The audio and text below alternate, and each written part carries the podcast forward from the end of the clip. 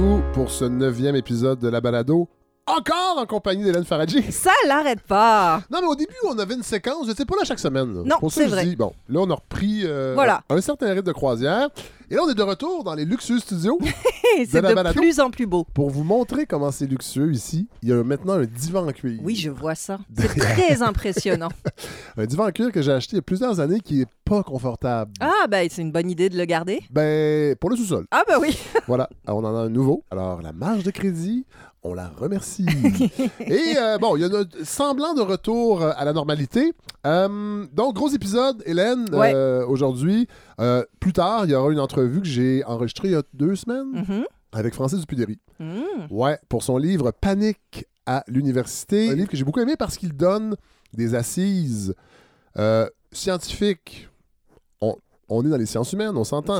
Mais reste qu'il donne des chiffres, il donne des proportions sur le supposé, la supposée hégémonie woke Mm. que vivraient les universités. Parce que c'est Mhm. drôle, aujourd'hui, j'apprenais qu'un autre euh, chroniqueur de droite publiait un livre sur l'idéologie woke, euh, David Santa Rosa, qui a été dégommé euh, par la presse parce Ouais. qu'il manquait de rigueur. Alors, il écrit un livre préfacé par Normand Baillargeon. Ah, ben. Ouais, et ça, ça me fait quand même rire, là, toute, cette, toute cette panique autour de l'idéologie woke, alors que le gouvernement en place n'est pas tellement woke, la société québécoise n'est pas tellement woke. Non. On est en pleine Coupe du Monde au Qatar, qui n'est pas tellement woke. Pas tellement. Fait que, tu sais, à part sur Twitter, là, les woke sont. Et là, le, le livre de Francis est intéressant pour ça parce qu'il déconstruit tout ce discours-là. Puis moi, vu que je suis officiellement un woke là, depuis, quelques, depuis quelques temps, euh, c'est un livre qui m'a interpellé et que j'ai beaucoup aimé. Ça, ça sera l'entrevue tout à l'heure. Et il y aura aussi un segment. Vous savez, je vous ai parlé qu'il allait avoir une espèce de sondage euh, au début de la saison 5. Et là, c'est devenu autre chose. Et je vais vous présenter ce que ça va devenir. C'est avec une firme qui fait ça dans la vie. J'en dis pas plus parce que je- on va aller les rencontrer. euh, ils vont vous expliquer leur démarche. C'est vraiment intéressant et les auditeurs les auditrices seront appelés à participer. Mais là, en attendant, Oui. euh, Hélène, on l'a dit la semaine dernière, il est arrivé quelque chose encore Oui. dans toute cette saga Julien Lacroix. Oui. Ça avait l'air déjà découragé. Oui, un petit peu. Euh, un petit peu. On a, vous vous souvenez, on a commencé cette saison avec la colère des femmes, chapitre 1, Mhm. en Iran. Et ben là, on continue avec le chapitre 2, parce que vraiment, cette année, ben, on en a appris pour notre grade, hein, nous les femmes. Enfin, je dis cette année, ces cinq dernières années, c'est-à-dire depuis MeToo. Drôle de coïncidence.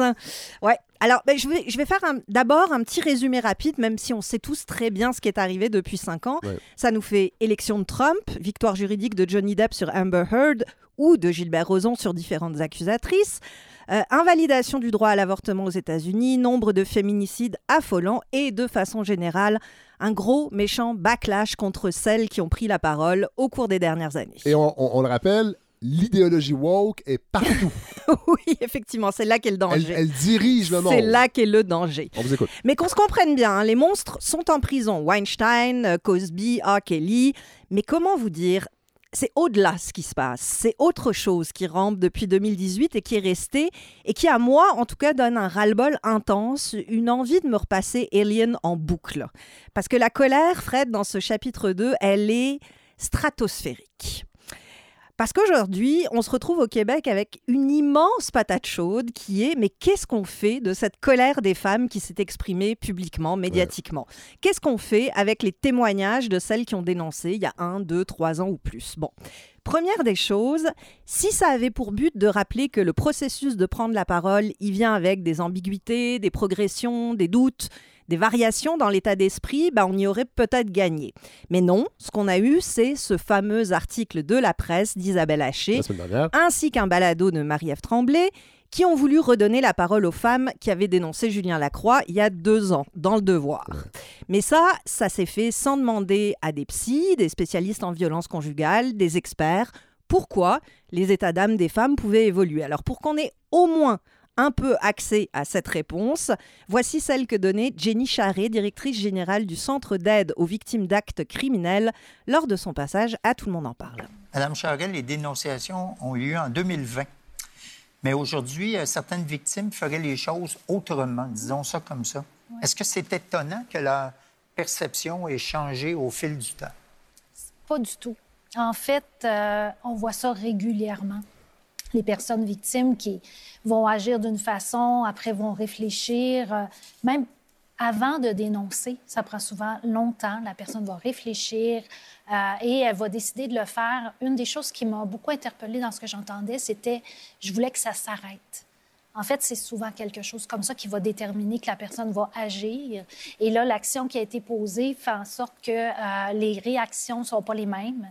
Et souvent, ce qu'on constate, nous, c'est que les personnes victimes, quand elles dénoncent, ce n'est pas pour faire du tort. Ce n'est pas pour se venger, c'est souvent justement pour le besoin d'être entendu, le besoin d'être cru.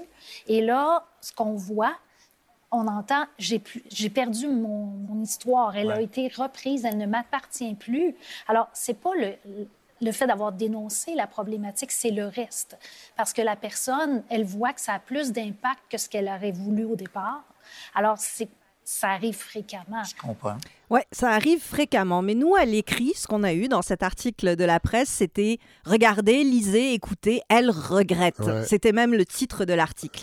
Alors après, on va nous dire Oui, mais c'était pour un bilan, c'était pour faire le point, c'était pas un règlement de compte, c'était pas une revalorisation de Julien Lacroix. Ouais. Ce qui est fou aussi, Hélène, c'est que dans l'article, on, on, on sous-entendait aussi que le travail du devoir avait été mal fait. Bien sûr. Alors que Amélie Pineda a gagné un prix. C'est ça. Et, la presse n'a jamais critiqué ça à l'époque. Et ce qui aurait peut-être été intéressant, à tout le monde en parle, en plus de la dame du Cavac, ça aurait été d'avoir ah Amélie Pineda. Mais bon. Mais il n'y avait pas de place, il fallait mettre de la place pour des humoristes. Voilà, exactement. Mais toujours est-il que sans mise en contexte, sans explication de ces variations dans les déclarations des femmes, ben, on peut dire que cet article, c'était surtout regarder les pauvres pécheresses repentantes. Surtout quand on sait que certaines de ces neuf femmes dénonciatrices n'ont pas participé à l'article et que d'autres, le lendemain de sa publication, ont regretté leur regret, puisqu'elles ont déclaré ne pas cautionner cet article dans lequel elles étaient interviewées. Mais le pire là-dedans, c'est l'horripilante vérité que ça soulève. On ne s'est toujours pas sorti, Fred, de l'injonction à la perfection auquel sont soumises les femmes. Une femme qui dénonce, ça doit être parfait, sans faille, sans doute, sans faiblesse, sinon, bah, les agresseurs ne seront pas condamnés et les tribunaux populaires peuvent dire Vous voyez, elle ne savait pas ce qu'elle disait. Premier gros caillou, donc, depuis cinq ans, est-ce que cette obligation à la perfection pesant sur les femmes s'est allégée? Bah, La réponse, elle est claire et nette, c'est non. Mais il faut qu'on aille plus loin, parce que ce, petit séisme qui a été provoqué par l'article euh, écrit d'une perspective que je trouve quand même assez morale, voire moralisatrice de la presse, ben, je crois... Ça ne sera, pas la première fois. Non, c'est ça. Je crois qu'il montre encore plus déprimant. Et là, je dois dire la vérité, au début d'écrire cette chronique, je me disais, dans quoi je m'embarque? C'est quoi ce bordel? Qu'est-ce que je suis supposée dire qui va pas être mal interprété, mal compris, mal reçu, qui va me faire passer en même temps pour une virago féministe et une traîtresse à la cause. Et, je rappelle que vous avez entière carte blanche. Oui, absolument. Je vous ai jamais. Absolument je pense, pas. De toute façon, j'ai pas besoin de le dire là, mais. Absolument pas. On a attendu une semaine. Oui, oui. Mais même là, même avec le recul d'une semaine, je me disais, ça va forcément être mal compris parce que c'est ce qu'on a vu depuis une semaine. Tous les gens qui prennent la parole se retrouvent accusés de tout bord, tout côté. Euh, et du coup, je me suis il y a eu un moment dans le tumulte de tout ça, je me suis dit, ben non, je vais juste me taire. Parce que quoi que je dise, quoi que je fasse, ça va me retomber sur le coin du nez. Et moi, je ne suis qu'une observatrice. Alors imaginez les victimes, ce qu'elles se disent. Mais bon, je vais la prendre, la patate chaude, je vais me la coltiner. Et j'ai commencé par me demander d'où venait mon, mon malaise. Et pourquoi j'avais l'impression, depuis la publication de cet article mercredi dernier, d'un immense bordel où même une chatte ne retrouverait plus ses petits. Ben, c'est assez simple. C'est que depuis cette publication, tout le monde se renvoie dos à dos, les détracteurs de MeToo, les femmes, les journalistes, en se disant c'est toi le méchant. Et c'est d'une façon, c'est d'une certaine façon un petit peu normal, parce qu'on on a beau penser qu'on a évolué, en réalité, on reste conditionné à voir le monde comme nous l'ont appris les westerns et Walt Disney, en noir et blanc, avec des gentils et des méchants. Réflexe donc, si tu dis quelque chose qui va pas dans mon sens, tu es le méchant. Mais le problème, c'est que face à des cas d'agression sexuelle, on ne peut pas être en noir et blanc. Surtout pas depuis MeToo. Euh, depuis le premier tweet qui a été exprimé par les femmes, ce sont mille et une nuances que peuvent prendre ces agressions. Du viol le plus brutal jusqu'à une main aux fesses dans le métro. Juridiquement, bien sûr qu'il y a une gradation, hein, on n'est pas des barbares. Mais émotivement, le sentiment qui est ressenti par les femmes à qui ça arrive, ben, ça joue dans les mêmes eaux. La honte, la colère, le sentiment d'être infériorisé et surtout que notre corps est à disposition.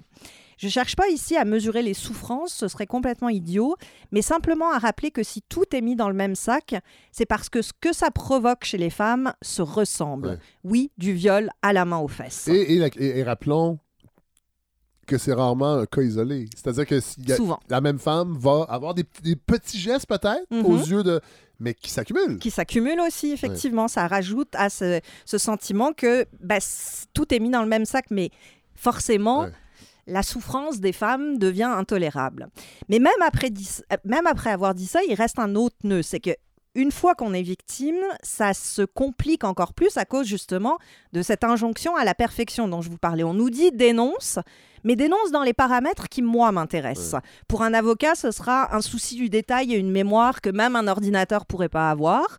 Pour les journalistes, c'est seulement si ce que tu me dis va pouvoir créer du clic oui. et que mes lecteurs et lectrices vont en parler. Alors, il reste quoi? Bah, Les réseaux sociaux, l'anonymat, mais souvent, il reste rien. Aucun espace. Alors oui, parle, dénonce, mais bonne chance, fille, pour trouver où et comment le faire. Et est-ce que cinq ans après MeToo, ça a changé? Eh bien là aussi, non. Et je pense que j'ai une idée du pourquoi. Pourquoi on assiste à ce backlash contre la parole libérée en 2018 Pourquoi en 2022, presque 2023, on est exactement au même point qu'avant, c'est-à-dire pas de condamnation majeure, une atmosphère générale qui incite les victimes à se taire. Avant, c'était à cause de l'impunité des coupables. Aujourd'hui, c'est la crainte que ça se retourne contre elles. Non, mais attendez, vous dites pas de conda- condamnation majeure euh, parce que... Au Québec, Ah oui, OK, oui. D'une certaine personne. d'une certaine personne. Voilà. Non, Bon. mais je, je, je pas que les gens pensent que vous, Non, non, je vous vous dit. pour que tout geste... Pas du tout. Parce que c'est pas ça qui est, qui est demandé. C'est pas ça que je On a demande parlé non de justice plus. réparatrice. C'est drôle parce que les médias, les grands médias, Mhm. je vais préciser, euh, semblent être euh, découvrir Oui. ce concept. Puis là, je lisais beaucoup de, de, de- de femmes, de chercheurs, d'universitaires qui disaient Hey, arrêtez là, on en parle depuis deux, depuis Ben le oui. début des années 2000 de ça, mais ça vous intéressait pas. Non, voilà. Ça n'intéresse pas, ça ne fait pas autant de clics Ben non, voilà. que des regrets. Voilà. Alors, mon explication à ce backlash, elle est assez simple. C'est que je crois qu'on a oublié l'essentiel de ce qu'était le mouvement MeToo. C'est-à-dire un mouvement collectif. Une armée de femmes qui, d'un coup d'un seul, a levé le couvercle sur ce qui bouillonnait depuis trop longtemps. C'est un mouvement global, mondial, plus grand et plus vaste que chacune d'entre nous. On l'a oublié au profit d'une approche individuelle, peut-être même individualiste, où la réflexion globale bah, a laissé place à une succession de mini-récits, Ouais. plus ou moins Ouais. racoleurs. Ouais. Regardez ce fameux article de la presse, comment il est construit. C'est une succession de témoignages individuels, plus ou moins percutants, mais sans visée plus large, plus générale, sur ce fameux bilan de MeToo qu'on prétendait Mais ça a faire. été séparé en chapitres? Oui, ben parce voilà. que ça prend du storytelling Voilà. dans- C'est- partout. Mais il est où le bilan? Non, je sais. ce fameux Ouais, ouais. bilan qu'on nous promettait. C'est un peu. Moi, ça m'a fait penser à l'affaire du racisme systémique. C'est à ceux qui disent le problème est endémique et global, on répond ben non, j'ai un ami noir. Ouais, exactement. Hein, à ceux qui disent c'est systémique et on dit ben non, regardez, un tel, une telle de la diversité Ben oui. est Alors, nommé regardez- chef ou res- responsable. Regardez Norman Brathwaite, Voilà. il a eu une belle carrière. Exactement. Forcément, quand on répond au collectif par de l'individuel, ça ne fonctionne pas. C'est impossible. Et c'est un peu ce que j'ai ressenti en allant voir le fameux film She Said de Maria Schrader, adapté justement du livre de Jodie Cantor et Megan Twohey qui avait révélé l'affaire Weinstein dans le New York Times. On écoute la bande-annonce. executive reporter for the New York Times. What have you got? I was told that the wrongdoing in Hollywood is overwhelming. I don't want to be quoted. Period. Understood. In your previous stories, How did you persuade women to tell you what had happened to them? The case I made was I can't change what happened to you in the past, but together we may be able to help protect other people. Voilà, le film qui est tiré de ce fameux récit tout à fait véridique, qui est dans la pure lignée de Spotlight, qui avait gagné l'Oscar du meilleur film, hein, c'est-à-dire euh, un, un vernis très euh, sérieux, filmé le plus naturaliste possible pour dire attention, sujet de société grave, profond. Mais on a évacué du film cette dimension qui était fascinante dans le livre, c'est l'effet de masse. Ah ouais. C'est ça qu'il y a dans le livre. On voit comment petit à petit ces journalistes arrivent à convaincre, convaincre, convaincre jusqu'à ce que ça forme un ensemble. Dans le film, non. Dans le film, on y va de rencontre individuelle en rencontre individuelle. Euh, et on comprend que ce que ce qu'essaye de faire le film, c'est de ne pas se rapprocher de cet effet de masse, cet effet de masse, mais au contraire de d'ajouter du human, du personnel. Ah, ouais. On va par exemple rajouter des histoires de famille aux deux journalistes, Ah, tiens, ce qui dans le livre était Non, non, quasiment puis on- absent. Puis on s'en crisse. Tout à fait. On s'en crisse, faut le dire. Mais vous comprenez, elles ont des enfants. Ouais. C'est aussi Ah, pour ça qu'elles le font. On a aussi celle qui joue la plus jeune des deux, Zoé Kazan, qui la joue comme une biche effarée, tremblotante, les yeux constamment mouillés, comme si une femme journaliste, bien sûr, ne pouvait pas avoir d'assurance. Et le film se concentre sur les révélations faites par une telle, une telle, pour ensuite construire une attaque contre Weinstein. Mais ce qui est encore pire dans ce film, c'est deux choses. D'abord, que l'enfer est pavé de bonnes intentions, parce que oui, le film est plein de bonnes intentions, mais surtout, et je vais peut-être manger un peu des roches parce que le film est adulé par une bonne partie de l'intelligentsia, en, partie, en, grande partie journalistique d'ailleurs. C'est les choix de mise en scène qui ont été faits dans She justement pour montrer cette prise de parole. Les victimes sont en grande majorité filmées de dos, Ah sans ouais. voir leur visage. Et là, Ah. vous allez me dire, ben, ça va dans le sens de ce que tu veux, ma grande. hein, un effacement Je dirais pas ça. oui, oui, vous dites ça. Si, si, vous dites ça. On efface l'individu face au collectif. Ouais. Effectivement, ça aurait pu être ça, sauf que quand Weinstein débarque dans le film, eh ben, il est aussi filmé de la même façon. Ah. Ce qui, d'un Ah, ben ce qui, d'un point de vue de lecture du film, ben, laisse à penser qu'on les met sur le même Ben oui, niveau. tout que, que leur parole vaut la même chose. Ce qui compte, c'est le récit qui va en être fait par les journalistes et non pas Eh ceux et celles qui prennent la parole. Et donc, ça ne fonctionne pas. En tout cas, pas pour moi. Je trouve que MeToo a pas eu le grand film qu'il méritait, même s'il a eu le grand livre qu'il méritait. Mais ça, et- on le fera pas là, mais il y a une réflexion à avoir aussi sur euh, les possibilités du, du cinéma versus, Versus les récits journalistiques. entre autres, Comme- comment est-ce qu'on adapte ça? Oui. Effectivement, c'est des grands défis, mais si ou le théâtre, ou tu sais, chaque médium a ses, ses, ses- ses capacités, et- Absolument. mais, mais aussi ses faiblesses et ses zones euh, peut-être plus, plus, plus grises. Mais je vous conseille vraiment le livre oui. euh, de ces deux journalistes-là. C'est sorti en poche, c'est pas très cher, c'est palpitant. C'est vraiment Ouais. une enquête de journalistes euh, qui, qui arrive à révéler un sujet de société, mais justement sans s'attarder à l'individuel. C'est C'est du franchement journaliste parce que je, sais, des fois, je, m'écoute, je me réécoute, puis les gens pourraient penser que j'en- je, je, je m'en doute beaucoup, beaucoup, le travail journalistique depuis quelque temps, depuis que Mhm. j'ai lu La collision de récits. Mais c'est faux. Sauf que faut que ça soit bien fait. voilà. Et il y en a encore qui le font Ah, ben, très très bien. évidemment. Voilà, mais ce qui, je crois que ce qui cloche aujourd'hui dans notre monde médiatique, notre monde d'image, c'est qu'en privilégiant l'intime, l'individuel, le personnel, ben on finit par regarder par le petit bout de la lorgnette ce qui devrait être plus grand que nous. Et des fois, je me demande si c'est pas trop tard pour renverser la vapeur. Ah ouais. Regardez l'Iran. J'y reviens à mon chapitre Ouais, 1. ouais, il faut. Les femmes sont harcelées, battues, tuées. La gravité est absolument pas à remettre en cause. Mais on s'y intéresse à peine parce que justement, on ne nous le raconte pas sous forme d'histoire individuelle. Et on y devient à la limite de ouais. l'indifférence. Je sais bien qu'avoir un regard global sur un problème collectif, c'est chiant. Ça fait pas vendre de copies, ça fait pas avoir de clics. C'est pas racoleur de parler plus structurellement d'éducation des garçons, de création d'un tribunal spécialisé, euh, d'égalité salariale. C'est beaucoup moins sexy que d'intituler son texte Des cicatrices et des regrets, comme l'a été fait Ouais. dans la presse.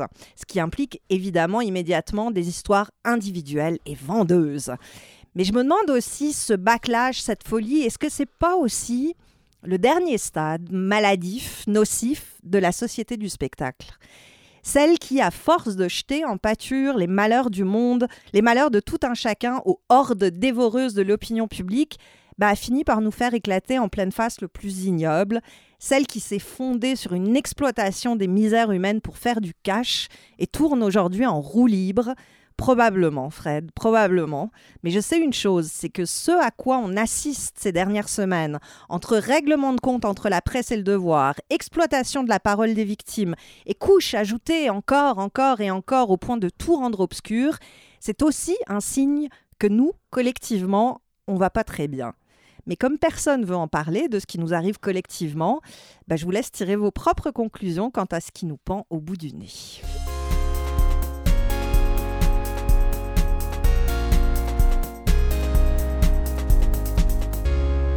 Alors, pour la première fois à la balado, c'est avec beaucoup de plaisir qu'on accueille Francis Dupidéry. Bonjour. Bonjour, je suis content d'être là. Ouais, là, faut dire aux gens, on, se- on se connaît un petit peu. Un petit peu depuis longtemps. D'une autre vie, Exact. tout début des apartistes, toi, t'étais là au début, début, début, quand les apartistes étaient un groupe avec, on était peut-être une vingtaine, constellation de plein de gens.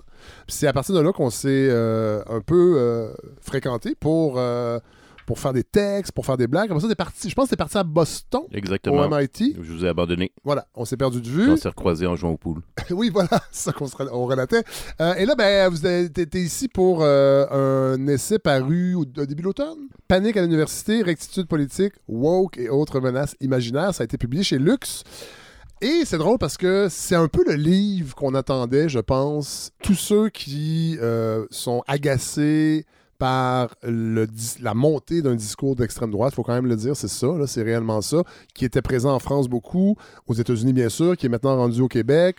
On avait besoin, je pense, d'un livre avec une approche scientifique, parce que je pense qu'on peut le dire comme ça, parce que tu vraiment fouillé des faits, des chiffres, tu es allé chercher, tenter de démontrer que tout ça, tout ce discours sur la liberté académique, sur la montée en puissance du wokisme, c'est basé sur du vent et c'est surtout un pattern qu'on retrouve depuis très longtemps, on pourrait même dire dans l'histoire de la pensée. Oui, absolument. Et euh, moi, ma démarche, ça a été de justement de, de prendre les cas. euh, En fait, j'avais une double démarche, mais c'était vraiment d'aller voir au niveau de l'empirie, donc des faits concrets. Donc, c'est un essai dans lequel je défends, euh, je défends une thèse, là, mais cette thèse, Oh oui. elle, elle est appuyée Oui. sur, euh, sur du travail de recherche pendant, pendant un an, un an et demi. Euh, et, et évidemment, des références à, à d'autres personnes qui ont fait des recherches, où je me suis dit, euh, c'est quelques cas dont on entend parler, c'est c'est sortes de scandales à propos d'une ou deux conférences annulées ou d'un professeur qui aurait été mis à pied. Ouais. Quand on regarde attentivement, là, puis avec le recul, en plus, évidemment, quand on en parle dans la journée où on a l'information, on ne Ouais. sait pas ce qui s'est passé. Mais au fil des semaines, généralement, il y a d'autres articles de journaux, il y a des groupes de défense Oui. des droits, des syndicats, etc., qui vont dire, ben, en fait, il s'est passé ceci, cela, puis la fin de l'histoire, on la connaît pas la première journée, mais après quelques semaines, on la connaît. Ouais. Et donc, j'ai fait ce travail-là pour plusieurs, euh, plusieurs polémiques pour essayer de, les, de montrer que la réalité était beaucoup plus compliquée, beaucoup plus complexe, beaucoup plus nuancée, moins uni- unidimensionnelle que ce qu'on nous dit au sujet des fameux campus américains. Oui. Euh, et puis, euh, je suis remonté aussi dans, dans l'histoire aussi. Pour Ouais, ça, on, va, montrer, ouais. on va y revenir. Bon, Ah, je voulais tout raconter. Euh, la panique morale, parce que c'est de ça, de ça qu'il s'agit, c'est un concept en sociologie, euh, concept développé par le sociologue Stanley Cohen. Exact. Alors lui, il est, euh, il est, un Britannique. Oui. Et dans les On- années, so- dans les années 60, Ouais, voilà, c'est ça. euh, il, il- il fait une thèse de doctorat sur la couverture médiatique disproportionnée et sensationnaliste et catastrophiste au sujet de quelques batailles qui ont réellement existé. Il y a eu des batailles de, de groupes, de gangs, on dirait aujourd'hui. Euh, des batailles de gangs, c'était à l'époque euh, les, les rockers contre les mods. Oui, oui, oui. Euh, Et donc, c'était des groupes de la contre-culture de je- jeunes qui écoutaient de la musique différente, qui s'habillaient différemment, qui euh, avaient des, des- des modes de vie un peu différents, puis qui, qui- qui se détestaient, puis qui se tapaient sur la gueule dans, dans des, dans, des, dans des stations balnéaires anglaises. Ah. Oui, voilà. Et puis là, ils se retrouvaient sur la plage, euh, puis dans les, les- les bars, euh, les bars sur la plage pour faire la fête. Puis quand ils se croisaient, ben, ça finissait des fois en bataille avec les chaises qui revolaient, puis euh, les, verres de Guinness qui s'envoyaient par la, par la tête. Stanley Cohen, lui, c'est un sociologue, et il dit ça, c'est intéressant en soi, ça a existé, ces, ces, ces, ces bagarres-là. Mais en fait, ce qui est plus intéressant pour comprendre les dynamiques politiques et sociales de la société anglaise à son époque, c'est pas les batailles en elles-mêmes, c'est la couverture médiatique. Parce qu'il Oui. dit que la couverture médiatique a été totalement exagérée. Oui. Tout le monde en parlait tout le temps, même la presse internationale en a parlé. Et, euh, et c'était sur le mode de la diabolisation, c'est-à-dire on diabolisait les jeunes avec des titres scan- scandaleux, avec des photos scandaleuses et avec des propos scandaleux dans des éditoriaux, dans des chroniques, des dizaines et des dizaines et des dizaines de chroniques où on appelait les autorités à faire quelque chose Ouais. pour ramener cette jeunesse Qui était une dépravée. menace pour la société. Elle était en train de détruire la société anglaise. Elle respectait plus rien. Respect- C'est pour ça qu'on dit euh, morale. La, la panique, elle est morale parce que c'est les, les mœurs, c'est les, c'est les normes, c'est les valeurs de la société anglaise qui sont mises en cause par la jeunesse contre-culturelle. On a ça presque tout le temps d'ailleurs. Tout à fait. Puis là, il y avait la drogue, puis il y avait les batailles, puis il y avait le sexe, puis il y avait la musique bizarre. Mais, le, ça. mais le, le- les- le mécanisme, donc, euh, identifié par Stanley Cohen, c'est presse à sensation, qui- joue un rôle central, diabolisation d'une catégorie sociale, dans ce cas-ci les jeunes, Oui. euh, couverture médiatique disproportionnée, on, a- on identifie une menace pour la société. L'affaire Lieutenant Duval est un bon exemple du mécanisme de panique morale. Tout à fait, parce qu'en fait, dans le... Parce euh, là, on se ramène, évidemment, le, le, le. Euh, on parle, votre livre parle pas des mods, là, non, non, mais démontre comment... ni des rockers. Ouais, voilà, comment... mais c'est un exemple. Et Stanley Cohen, son, son- approche de la panique morale, elle a été réutilisée à plusieurs reprises par d'autres sociologues Oui. pour étudier euh, différents, différents phénomènes euh, similaires. Tout le temps, cette, cette, cette sur, euh, surmédiatisation scandalisée et catastrophiste de, de- de quelques événements. Et là, nous, ici, au Canada, on a eu quelque chose qui relève vraiment de cette logique-là. C'est euh, quand... euh, il y a eu effectivement à l'Université d'Ottawa, donc la, la- la chargée de cours, le lieutenant Duval, euh, qui a parlé de mots qui fâchent dans, Oui. sa, dans sa classe. Et euh, une étudiante aurait euh, dit sur les médias sociaux qu'elle avait été heurtée par ça. Et Oui. puis là, ça, il- le, le directeur, le, le doyen, en fait, le responsable pédagogique de son, de son unité d'enseignement, puis après ça, le recteur, euh, l'ont suspendu sans discuter avec leur chargé de cours. Et là, c'est parti, c'est parti, et, et c'est parti dans les médias. C'est ça qui est important. 100 textes d'opinion. Euh, plus d'une centaine de textes d'opinion d'universitaires Ouais. dans les journaux francophones. Donc, c'est la presse, le devoir, euh, et, euh, et aussi après toutes les chroniques de polémistes. Oui. Donc, par exemple, dans le Journal de Montréal, Oui. les éditoriaux, les pétitions, Oui. les passages à Tout le monde en parle, des tables rondes, des spécialistes, etc. Et les politiques. À l'Assemblée nationale, on a, il y a eu des motions, on a parlé de ça, etc. Et donc là, qu'est-ce qui se passe en termes de panique morale? C'est qu'on nous dit Là, là, il y a des jeunes qui sont hors contrôle à l'université. Ils respectent plus les, la- les valeurs fondamentales de l'université. C'est la liberté d'expression, la liberté d'enseigner. Il faut les remettre dans le droit chemin. Ça va pas. On est en train de perdre le contrôle de cette jeunesse qui va tout détruire. Voilà. Et on parle d'un cas isolé. C'est quelque chose qui s'est passé dans une classe. Parce que vous vous Je rappelez, veux dire, des qui choses. se donne 35 000 cours dans le réseau universitaire québécois chaque année. Euh, et ça va plutôt bien. Ben oui, dans, la- dans 99% des 99,9% des classes, il se passe absolument rien de spécial. Ouais. Et euh, je le dis, euh, je le dis euh, en toute honnêteté là.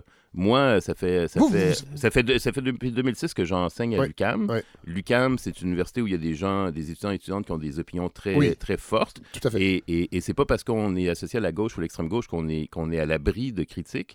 Et moi, donc, dans mes, dans mes classes, ça m'est arrivé de devoir gérer des situations, des, des conflits, des tensions politiques d'un côté ou de l'autre, par ailleurs, qui me visaient directement ou qui visaient ou entre étudiants et étudiantes, ou d'avoir eu à, à aider des collègues à gérer des situations.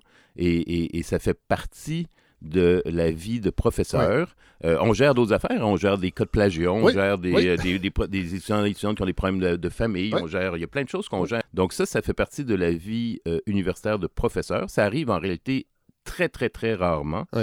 Ça, il peut y avoir des années où il se passe absolument rien de spécial dans nos classes. C'est sûr que la journée où ça arrive, ça nous empêche de dormir pour quelques Oui, oui, c'est soirs, pas, oui. mais ça ne mérite pas un débat à l'Assemblée nationale. Avec l'affaire Lieutenant Duval, vous rappelez dans votre livre, parce que c'est ça la beauté de, de votre livre, euh, Francis Dupidéry, c'est que on a vraiment de la moelle autour de l'os pour comprendre ce qui est arrivé avec des faits.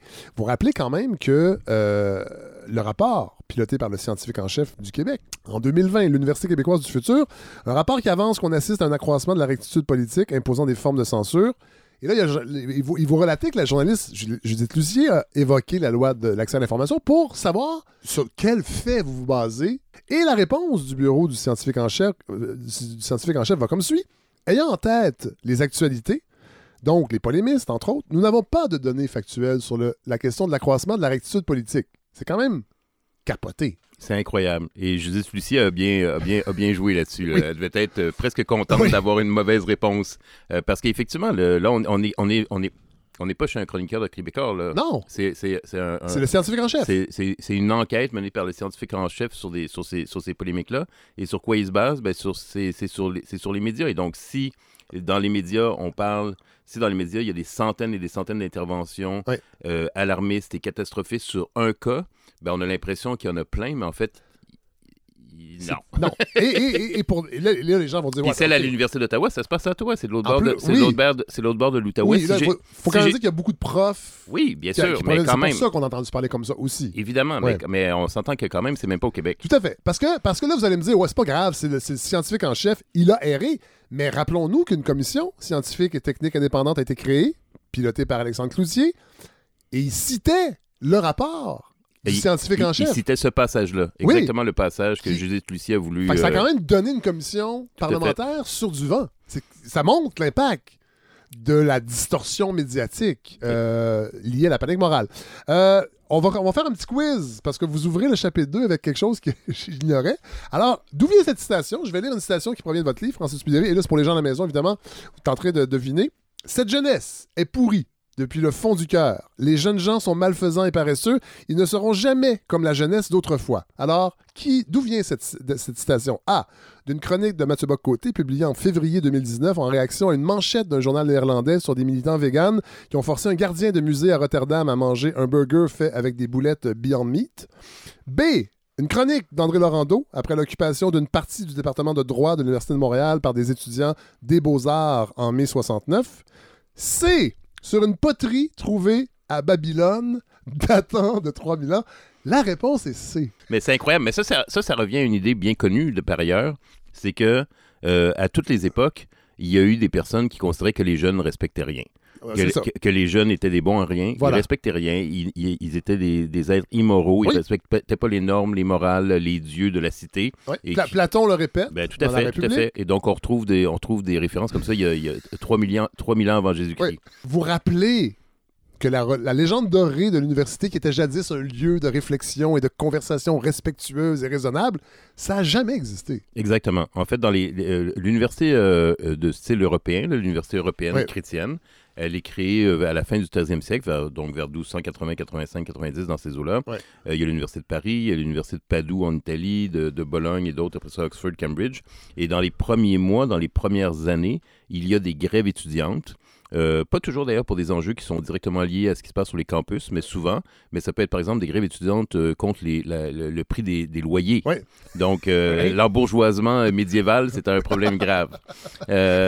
Et donc il peut faire la grève pendant des mois, fois même une ou deux années. Il y a eu des grèves qui ont duré une ou deux années. Ils faisaient grève aussi contre leurs professeurs. Et dans certaines universités, surtout le modèle italien, c'était les étudiants qui dirigeaient l'université. Le, le- le directeur de l'université, le recteur de l'université était un étudiant. Le corps professoral, chaque début d'année, leur prêtait serment et les étudiants pouvaient mettre à l'amende. Oui. Les, les professeurs mettaient, mettaient même un dépôt en banque dans les Pour banques pr- italiennes. protéger des amendes à venir. Ben, ben, en fait, pour que les, les étudiants puissent aller puiser Ouais. dans ce, dans ce dépôt-là Ouais. pour les mettre à l'amende s'ils ne suivaient pas, par exemple, euh, ce qui était annoncé comme euh, plan de cours. Donc, euh, l'UCAM, c'est très tranquille en réalité. là. Ah oui, mais qui, qui crée les universités à l'origine? Ben alors, à l'université, euh, il y, a- il y a différentes, euh, différentes euh, forces ou différents intérêts qui créent l'université. Mais une des, une des explications pour le, cette influence des, des étudiants euh, dans les universités italiennes, c'est que c'est euh, formé en grande partie par des, des, des- des- ou à, à- à la demande de guildes d'artisans, de corps de métier. Et les étudiants qui sont là, ils n'ont pas 17-18 ans, ils ont plutôt 22, 23 ans, ils sont un peu plus âgés, puis ils sont en formation pour évidemment avancer dans leur, euh, dans leur, dans leur profession. Euh, il peut y avoir des autorités publiques, donc les communes, c'était des, des mini-républiques en Italie. Euh, il y a évidemment euh, l'Église catholique qui va être liée à la formation des, des universités, puis les autorités royales aussi. Oui, voilà, les, pour, pour- la noblesse aussi. Exactement, parce qu'en veulent fait, que leurs enfants aient cherché des compétences pour poursuivre. En fait, l'université, elle est réellement créée. c'est un- une éducation supérieure qui est créée à la fin du Moyen Âge. Pourquoi Qu'est-ce qui se passe de spécial à la fin du Moyen Âge?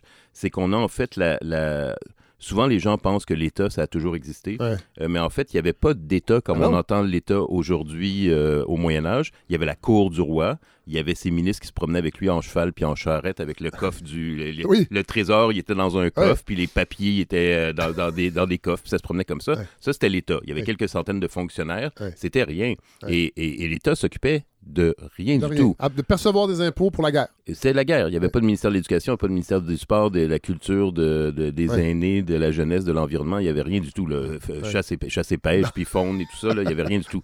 Et donc, euh, euh, c'est à partir de ce, ce noyau-là, la- la- de, la monarchie, que va naître à la fin du Moyen Âge ce qu'on va appeler l'État moderne. Mais l'État moderne, il va se développer en termes de bureaucratie pour mieux connaître sa population et ses ressources, mais avec un seul objectif au début, dans, pendant des siècles, c'est faire la guerre. Oui, voilà. Être- être plus efficace pour faire Oui. la guerre. Mais pour ça, on a besoin d'augmenter la bureaucratie.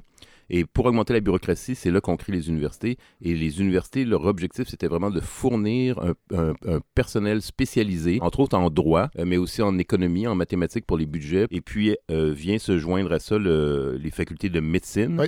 où on va prendre le contrôle de la médecine et on va intenter des procès, par exemple, contre les sages-femmes ou les sorcières qui veulent faire la médecine sans être diplômés. Donc, l'université, c'est vraiment une institution hiérarchique, hein, d'élite, en fait, qui peut être au, au- qui peut être au service, par, par ailleurs, de, de gens de, de- de- des classes populaires. Nous, à l'Université du Québec à Montréal, par exemple, on est l'université au Québec qui accueillons le plus de jeunes qui viennent, qui sont les premiers de leur famille à venir à l'université. Ah Mais c'est un peu ça l'idée de la création Absolument, du absolument, réseau des absolument. universités du Québec. là. Mais généralement, quand, pas. mais, mais généralement, quand vous rentrez à l'université, c'est dans un espoir d'ascension sociale. C'est pas fait. pour baisser. Non. Et donc, l'université, c'est ça dès le départ. Ouais. C'est pour créer une, une élite, une Ouais. élite lettrée, les ce qu'on appelait les clercs. Vous vous rappelez aussi, euh, je pense c'est chapitre 2 ou 3, que les woke, ce qu'on appelle les woke universitaires d'aujourd'hui, sont les, entre autres les professeurs communistes des années 30.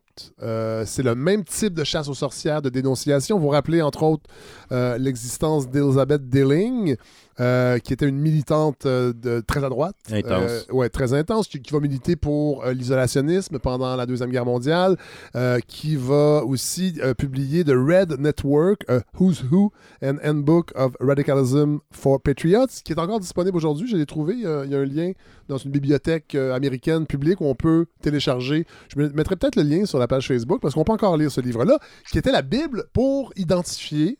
euh, elle, c'est un bottin vraiment des Exact. gens suspects. De Euh, communisme. De communisme, de bolchevique. Là, on est dans les années 30, 40 Oui, voilà. aux États-Unis. Ouais. Elle va même aller dans des commissions de- d'enquête. Euh, elle va dénoncer des universités où on dit non seulement ils sont bolcheviques, mais en plus, apparemment, ils- enseignent l'amour libre. Alors, Ah ouais. imagine Ah le oui, problème. oui. Arc. Euh, non, non, mais c'est épouvantable. Moi, quand j'ai eu ça, je, faisais des cauchemars après. Ah oui. Mais, euh, et donc, et donc c'est pas la seule. Mais elle, c'est une des plus Mais, motivées. mais ça va devenir un, un classique, ce livre Elle, c'est une référence et elle va même son, son, son, son bottin, Oui. De, qui est une liste noire en réalité. Oui, là. voilà, c'est ça. Euh, c'est, euh, elle, elle va utiliser ça. euh, il va être utilisé par des, par des magnats de la presse anticommunistes. Oui. L'anticommunisme est une des valeurs fondamentales. L'empire de William Hearst, entre autres. Exactement. Oui. Et lui, il paye ses journalistes en leur disant explicitement, genre, faites des enquêtes sur tel et tel campus. Il faut trouver les professeurs Oui. communistes qui sont là. Il faut les dénoncer. Il faut les, il faut les révéler au grand jour. Les professeurs et les étudiants et étudiantes aussi, ben, surtout étudiants, qui, qui utilisent les campus pour faire de la propagande communiste. Et on rappelle, dans, dans ce Red Book-là, euh, il y a, on, on y a, euh, Dilling, il répertorie 500 organisations et 1300 individus. Imaginez aujourd'hui un livre publié avec des noms. En fait, c'est du doxing avant Oui, la oui. lettre. là. Mais il y en a encore aujourd'hui aux États-Unis. Euh, aux États-Unis, il y a encore des, des- des sites où on va, on va mettre en. On va, on, va, on va identifier des professeurs euh, qui sont construits comme des professeurs euh, euh, trop à gauche, des Ouais, professeurs radicaux. Donc, évidemment, il y a des gens comme Noam Chomsky, Ouais, euh, Angela Davis, qui est une ancienne des Oui. Black Panthers, qui a fait de la prison, qui est à, à l'Université de San Diego. Donc, mais a- on, on va en trouver des centaines. Ah Et ouais. là-dedans, on va mélanger des professeurs qui, euh, qui sont antimilitaristes, des professeurs qui sont critiques d'Israël, des professeurs simplement homosexuel. ou des professeurs qui peuvent être- qui, qui, qui disent qu'ils sont pour les droits des Ouais. LGBTQI+. Ouais. Et donc, aux États-Unis, ça va vite. Là. Vous êtes rapidement du côté du démon. Là. Et donc, euh, il y a des listes comme ça qui circulent aux États-Unis aujourd'hui. Et euh, euh, l'effet de ça, il est, c'est pas juste anecdotique, parce qu'en fait, quand votre nom se retrouve sur cette liste-là, ce qui peut suivre ou ce qui peut découler de cette, de cette identification-là, c'est euh, des flots de courriels, par exemple, d'insultes, Oui. de menaces, de, de plaintes à votre institution qu'il faut vous renvoyer, etc. Ça peut vraiment vous déstabiliser. là. Ça peut vous pourrir la vie pendant un bon bout de temps. là. Tout à fait. Vous rappelez aussi euh, Anna Arendt. Anna Oui. Arendt qui est très, très, très citée aujourd'hui, beaucoup par des chroniqueuses et chroniqueurs de gauche, entre autres, euh, qui se méfiaient aussi à l'époque, entre autres des mouvements de protestation afro-américains. C'est quand même étonnant. Oui, en fait, euh, Hannah Arendt, elle est, euh, c'est une philosophe politique qui est, qui est un peu particulière. Elle est difficile à classer. Euh, elle, elle venait de, des réseaux euh, euh, d'exilés juifs Oui. d'Allemagne. Euh, elle avait fui euh, l'Allemagne à cause des nazis et elle était euh, en contact euh, avec beaucoup de, de- de juifs communistes allemands qui avaient fui avec elle aux. États-Unis, qui enseignaient maintenant dans les universités. Elle ne s'est jamais reconnue dans le, dans le, dans le Parti communiste ou dans le, dans, dans le marxisme, même si elle a écrit un livre sur les révolutions qui est très intéressant, où elle dit ce qui est le plus intéressant dans les révolutions, c'est quand il y a des, des conseils, des assemblées générales, là, comme, bon, bref, en tout cas, elle donne des exemples pendant la Révolution russe, la Révolution américaine, la Révolution française. Mais par rapport à l'université en particulier, elle a une vision assez conservatrice de l'université, de la connaissance, de la culture. Elle est, de ce côté-là, elle est plutôt conservatrice. Et donc, elle est témoin dans les années 60 de ce qu'on va appeler aux États-Unis the movement, le mouvement, qui est le mouvement de la jeunesse radicale. Donc, vous vous rappelez les hippies Oui. euh, contre la guerre du Vietnam, euh, le LSD, la drogue, mais aussi ils sont anticommunistes, sont aussi liés au Black, au Black Power, donc au mouvement afro-américain, dont une, une frange est, est anticapitaliste. Le, Oui, le- oui. le- le Black Panther, c'est des maoïstes, ils sont anticapitalistes Oui. aussi, ils sont Oui. pas juste euh, contre, contre la discrimination raciale. là. Et donc, euh, et donc c'est, euh, c'est en fait beaucoup plus euh, radical d'un point de vue politique que ce qu'on a aujourd'hui, par Oui. exemple, avec Black Lives Matter. Oui, oui, tout à fait. Et donc, Anna Arendt voit arriver ces, ces- ces jeunes sur les campus et, et qui réclament tout de suite, dans les années 60, là, il faut, il faut comprendre, l'université, pendant 700 ans, il n'y avait pas vraiment de femmes, il n'y avait pas, pas vraiment d'Afro-Américains. Aux États-Unis, il y avait des universités où il n'y en avait pas parce qu'il y avait la ségrégation. Et là, dans les années 60, c'est la déségrégation. Et là, il y a des gens qui rentrent dans l'université. Ouais. Et qu'est-ce qu'ils demandent, ces gens-là? Ben, entre autres, ils vont demander, dès les années 60, ils vont demander des- que dans leurs cours, par exemple, d'histoire ou de sociologie, ben, on parle de la réalité afro-américaine. Ouais. Et les femmes vont dire, ben, ça serait bien qu'on parle un peu de la réalité des femmes aussi. Et des, des personnes comme euh, Anna Arendt, mais bien d'autres, qui ont des conceptions plus conservatrices et rigides et de, de l'enseignement et de, de, de l'université, vont dire, ben ça, en fait, c'est dangereux, c'est en train de, c'est en train de nous, de menacer l'université elle-même. Puis évidemment, bon, elle parle aussi des occupations, parce qu'il y avait beaucoup d'occupations de Oui. campus pour, euh, pour avoir euh, un, un enseignement et des recherches plus intéressantes, et puis pour protester aussi contre les liens entre la recherche universitaire et la guerre du Vietnam, entre autres Ben dans oui. les écoles de génie, entre Ouais. autres qui travaillaient directement pour Lockheed Martin et Ouais. les General Electric, General. Motors et les grandes compagnies. de la recherche, déjà. Et, et- à des et- fins militaires. et ça, ça servait directement à bombarder, Oui. à bombarder au Vietnam. Tout à fait. Et donc, il y avait des occupations Ouais. réelles là, par rapport à là. Euh, vous vous rappelez, bon, euh, justement, Raymond Aron, Oui. dans les années, à mai- pendant mai 68, qui a quand même, évidemment, on ne remet pas en cause l'apport intellectuel de Raymond Aron avec ses livres et sa pensée, mais utilisait le terme, ça moi ça m'a frappé parce que Raymond Aron, c'est l'idole intellectuelle de, euh, du grand sociologue. On l'appelle souvent ici le grand sociologue parce qu'on ne veut pas qu'il qu'il arrive. Donc, a utilisé le terme terrorisme pour qualifier la démocratie directe. Absolument. Lui, euh, un peu comme, euh, comme euh, Anna Arendt aux États-Unis, euh, Raymond Aron est, est- est Très témoin des. conservateur, est ouais. témo- et, ben, il est très conservateur et il est témoin des occupations, par exemple, de la Sorbonne Ouais. euh, en, pendant mai 68.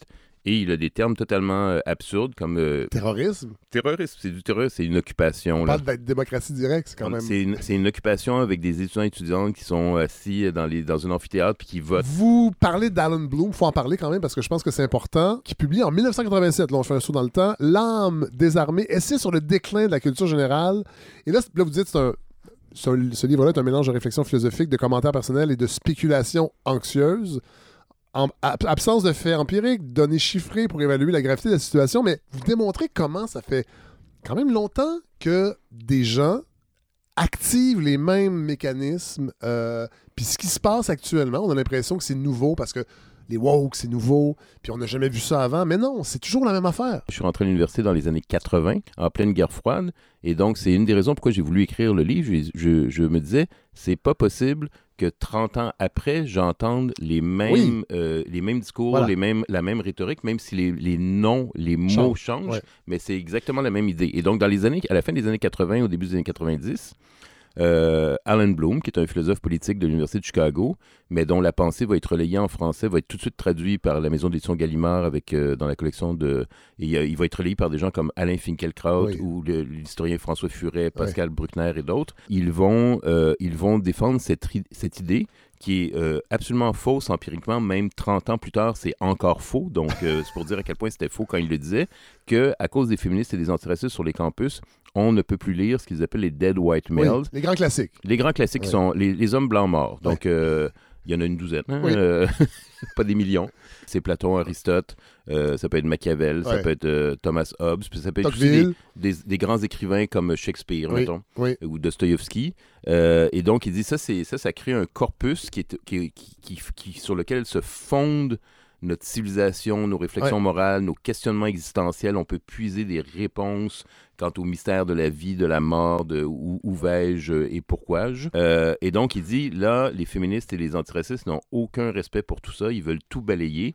Ils ont tout balayé et ils ont remplacé ça par euh, la lecture de Franz Fanon ou de Rigoberto Manchu, dont plus personne ne se rappelle, mais non, qui qui était... était une Guatémaltèque, Exactement, une Euh, paysanne guatémaltèque. nobelisée euh, Absolument. en 92. Tout à fait, qui était une personnalité très importante que de ce qui va devenir le mouvement altermondialiste. Oui. Mais Allez que, voir des photos. mais, mais, mais, mais, Allez voir des photos de cette femme-là et Mais- pensez que ça... mais il faut dire que Pascal euh, Bruckner, donc Oui. un, un polémiste français, en 95, relayait la, la- la fausse rumeur qu'en fait, c'est- c'est- son autobiographie avait remplacé les, les- les- les livres classiques dans les, Oui, dans les alors. Et, et Bruckner a le culot de redire ça en 2020 dans son dernier livre. C'est totalement absurde. C'est totalement absurde, Mais évidemment. vous avez, vous avez nommé euh, à Alain Finkielkraut, qui va, lui, se servir de son expérience de professeur à Stanford pour avertir la France que ce qui se passe aux États-Unis, c'est la soviétisation des campus. Là, on est dans les années 90. Le terme même rectitude politique n'est pas encore très utilisé. En fait, oui, il est utilisé par la gauche. Exactement. Donc là, nous, on a woke aujourd'hui, mais en fait, ce, ce- ce- ce- à l'époque, on parlait de, ça vient de l'anglais, c'est political correctness. Ouais. Il y avait même un acronyme, c'était les PC, les PC. Ouais. Qui n'étaient pas l'ordinateur, qui Non, étaient non. les political correctness. et, euh, et donc, on avait traduit ça en français par rectitude politique, qui était un mot, lui aussi, euh, volé à la gauche. C'était même la gauche post-stalinienne aux États-Unis dans les années 50-60. Et c'était un peu un sujet de. C'est un terme un peu humoristique. Là. Euh, et je donne l'exemple, c'est euh, vous êtes euh, deux communistes à New York, euh, un qui passe devant un McDonald's puis il dit bon ben j'irais vraiment vraiment manger un Burger King, ben that's not politically correct. Et donc le terme vient exactement de là. Oui, voilà. Et ça a été récupéré, mais il y a des raisons pour lesquelles c'est récupéré par ces, euh, par ces gens-là. C'est que à la fin des années 80, dans les années 80, on a ceux qu'on appelle les, les néocons, les nouveaux conservateurs Oui. aux États-Unis autour de Ronald Reagan. Oui. Cette époque-là, euh, qu'est-ce qui sort réellement des universités qui va avoir un impact sur la vie de tout le monde? C'est pas les études de genre, les études sur le racisme, c'est le néolibéralisme. Le néolibéralisme, il L'école de Chicago, entre autres. à l'Université de Chicago euh, enseigne Alan Bloom, Oui, euh, oui. qui est en train de paniquer euh, et qui va avoir des impacts jusqu'au Chili de Pinochet, euh, Margaret Thatcher en Angleterre, et puis même les partis de, dits de gauche, progressistes, sociaux-démocrates vont, vont être, vont être euh, intoxiqués parce que, par cette logique néolibérale. Au Québec Et- aussi, ça- on- Absolument. il y a eu des réflexions sur la privatisation de la SAQ, ça apparaît dans les années 80, ça. Et, et même, les, même les universités vont intégrer ça comme mode de gestion. Euh, le, le New Management Public, ça vient de, de cette logique-là. Et donc, dans les années 80, il y a les, les néoconservateurs qui sont des conseillers qui sont autour de, de Reagan et de ce, de ce groupe-là.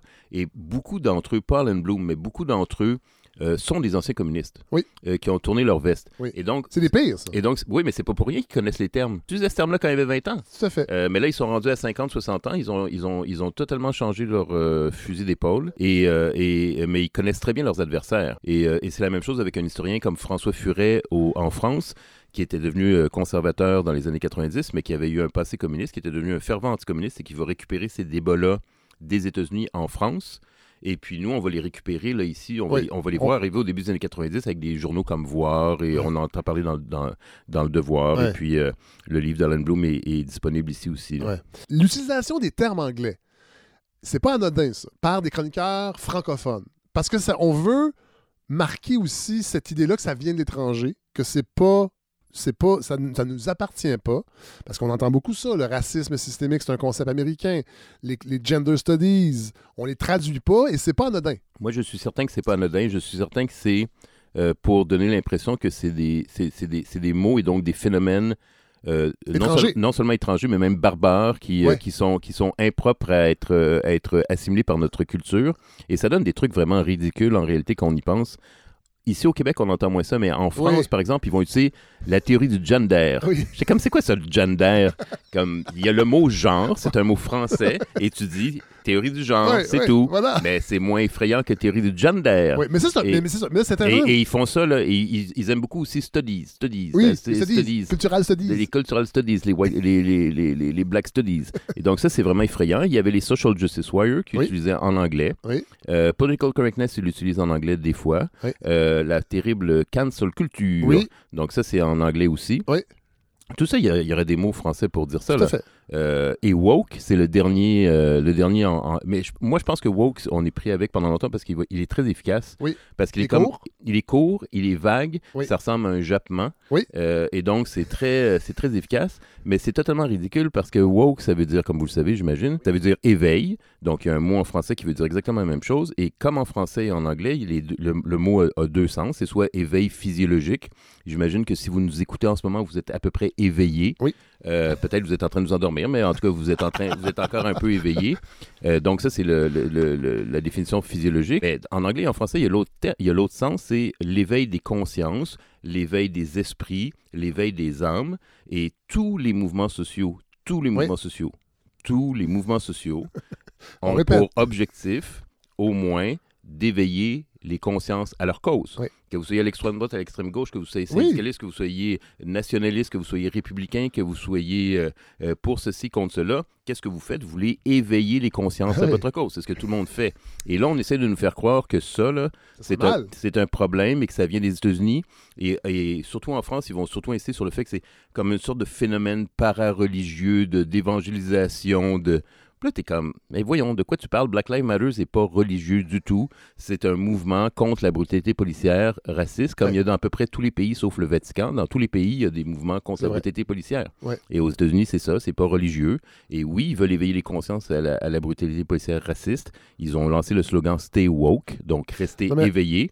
Et, euh, et voilà. Moi, par, euh, par curiosité, euh, j'ai regardé en France, je me suis dit, éveilleur, éveillé, conscience, il doit bien avoir quelque chose. Et en fait, je suis tombé sur un site dont je suis, euh, je suis désolé de faire la promotion, mais qui s'appelle Les éveilleurs de l'espérance. 2015, c'est encore actif aujourd'hui. Qu'est-ce qu'ils se sont donné comme mission de défendre la famille, les valeurs euh, et Euh, les racines ah. profondes de la société Ah ouais, française? donc- Et ils offrent un- une, un- une série d'entrevues vidéo avec des woke comme Éric Zemmour, Marion Ah oui. Maréchal Le Pen, Ah euh, Philippe de Villiers, donc les figures les plus emblématiques de l'extrême droite française. Mais ils ont pris le nom éveilleur Voilà, d'espérance. C'est des woke donc, aussi. Mais là, vous vous rappelez, puisqu'on parle de la France, c'est intéressant, parce que ça fait longtemps que on se méfie de ce qui vient des États-Unis et on s'en sert pour magnifier mm, des caractéristiques qui seraient françaises. Absolument. Euh, vous vous rappelez, euh, vous donnez l'exemple de Théodore Joran, qui au début du 20e siècle consacre un livre sur les dangers du féminisme, qui nous et le féminisme provient des États-Unis. Pour, Oui. pour, pour, pour ce- c'est quoi, c'est un sociologue? C'est un C'est un polémiste? essayiste. C'est un Un essayiste. essayiste, bon, voilà. Oui. Euh, et ce discours-là, ben, ça va servir, anti-américain, à, à- à- à souligner la supériorité, évidemment, Oui. de la culture française. Mais Hen- Henri Bourassa, euh, fondateur du Devoir, qui, euh, au- euh, 1916-18, là, s'oppose au droit de vote des femmes au Québec, c'est un anti-suffragiste très, très virulent. Il dit le, le suffragiste, donc le mouvement pour le droit de vote des femmes, c'est un, c'est un mouvement protestant Ah euh, ouais. qui, qui, qui, qui est incompatible avec les valeurs canadiennes, françaises, catholiques. C'est protestant, c'est individualiste et c'est une menace à notre ouais. identité. C'est C'est pas pas nous, c'est pas nous. Voilà. Et donc, en France, c'est très, très marqué cette, euh, cette, euh, cette inquiétude par rapport à ce qui se passe sur les campus américains, Ouais. entre guillemets. Euh, et les campus américains, c'est quelque chose qui est étranger à la France. Et à chaque fois qu'ils le critiquent, ils critiquent les États-Unis, puis en même temps, ils disent la France est meilleure. Euh, on a parlé tantôt des, des poteries de Babylone. Vous rappelez, euh, ben, en fait, vous citez Thucydide. Donc, historien politicien grec rappelle qu'à Athènes, en 415 avant Jésus-Christ, la cité s'est réveillée un matin pour découvrir que les faces des statues d'Hermès, s'élevant par centaines sur les places publiques et les jardins des villas privées, avaient été fracassées. Et ce sont des femmes qui les auraient euh, saccagées. Évidemment, c'est un clin d'œil à tout ce débat sur le déboulonnage de statues qui, encore une fois, si on lit certaines, euh, une certaine presse, serait euh, inédite. Le déboulonnage, ça serait quelque chose qui n'a jamais arrivé avant, alors que vous rappelez que, ben non, ça fait longtemps que des gens s'attaquent à des symboles que sont les statues. Oui, parce que les statues, elles appellent.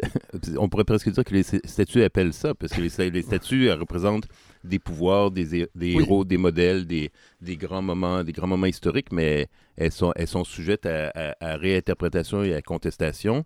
Et, euh, et donc, ce que je rappelle, c'est que dans- je rappelle rapidement, hein, pas, je ne fais pas un cours là-dessus, mais je rappelle euh, qu'il y a au moins euh, à Athènes, avant Jésus-Christ, donc il y a eu des centaines de statues qui ont été, qui ont été saccagées. En fait, euh, euh, l'hypothèse la plus probable, c'était que c'était qu'on dit que quand tu dis le- leur face a été saccadée, saccagée, euh, vandalisée, leur face, c'était probablement en fait un, un- un phallus de pierre qui sortait de la statue du Hermès, qui était facile à casser. Et c'est pour ça qu'il y a une hypothèse Ah, d'une ouais. historienne qui dit et il y, a des- y, y a références à ça dans des, dans des pièces de théâtre d'Aristophane et, et d'autres, là, donc Ouais. qui, qui, qui laissent penser que c'est probablement ça qui est arrivé. Et elles étaient, les femmes étaient probablement, euh, ont, ont- ont probablement fait cette action pour protester contre une déclaration de guerre euh, où, où- où Athènes a décidé qu'ils partaient en guerre et les femmes étaient, en avaient, comme dit euh, Legault. Étaient Elles étaient- elles étaient tannées. tu sais, euh, elles étaient fières, mais tannées. Euh, et donc, on a dit, c'est fini. Puis elles ont, elles ont attaqué les statues d'Hermès parce qu'Hermès était le dieu qui protégeait la flotte, le dieu Ouais. des voyageurs. Ouais. Et donc, euh, et je donne quelques autres exemples. Et donc, cette, cette- cette- cette idée de profaner des, des- des- des statues, c'est quelque chose qui se passe là aussi peu souvent, mais régulièrement. Oui. Euh, les régimes, hein, les changements de régime euh, le font. Euh, quand, vrai. euh, quand Saddam Hussein est, est vaincu, ben, la statue de Saddam Hussein, elle tombe et tout l'Occident est content. Oui. Donc, quand c'est les Quand statues... la statue de Lénine est tombée aussi, il n'y a On- pas grand monde qui chialait en 89. les statuts de Staline, on n'est pas, on a- on a- il n'y a pas eu des grandes, des, grandes déclarations euh, dans la presse Non. de l'Occident pour dire il faut les laisser là.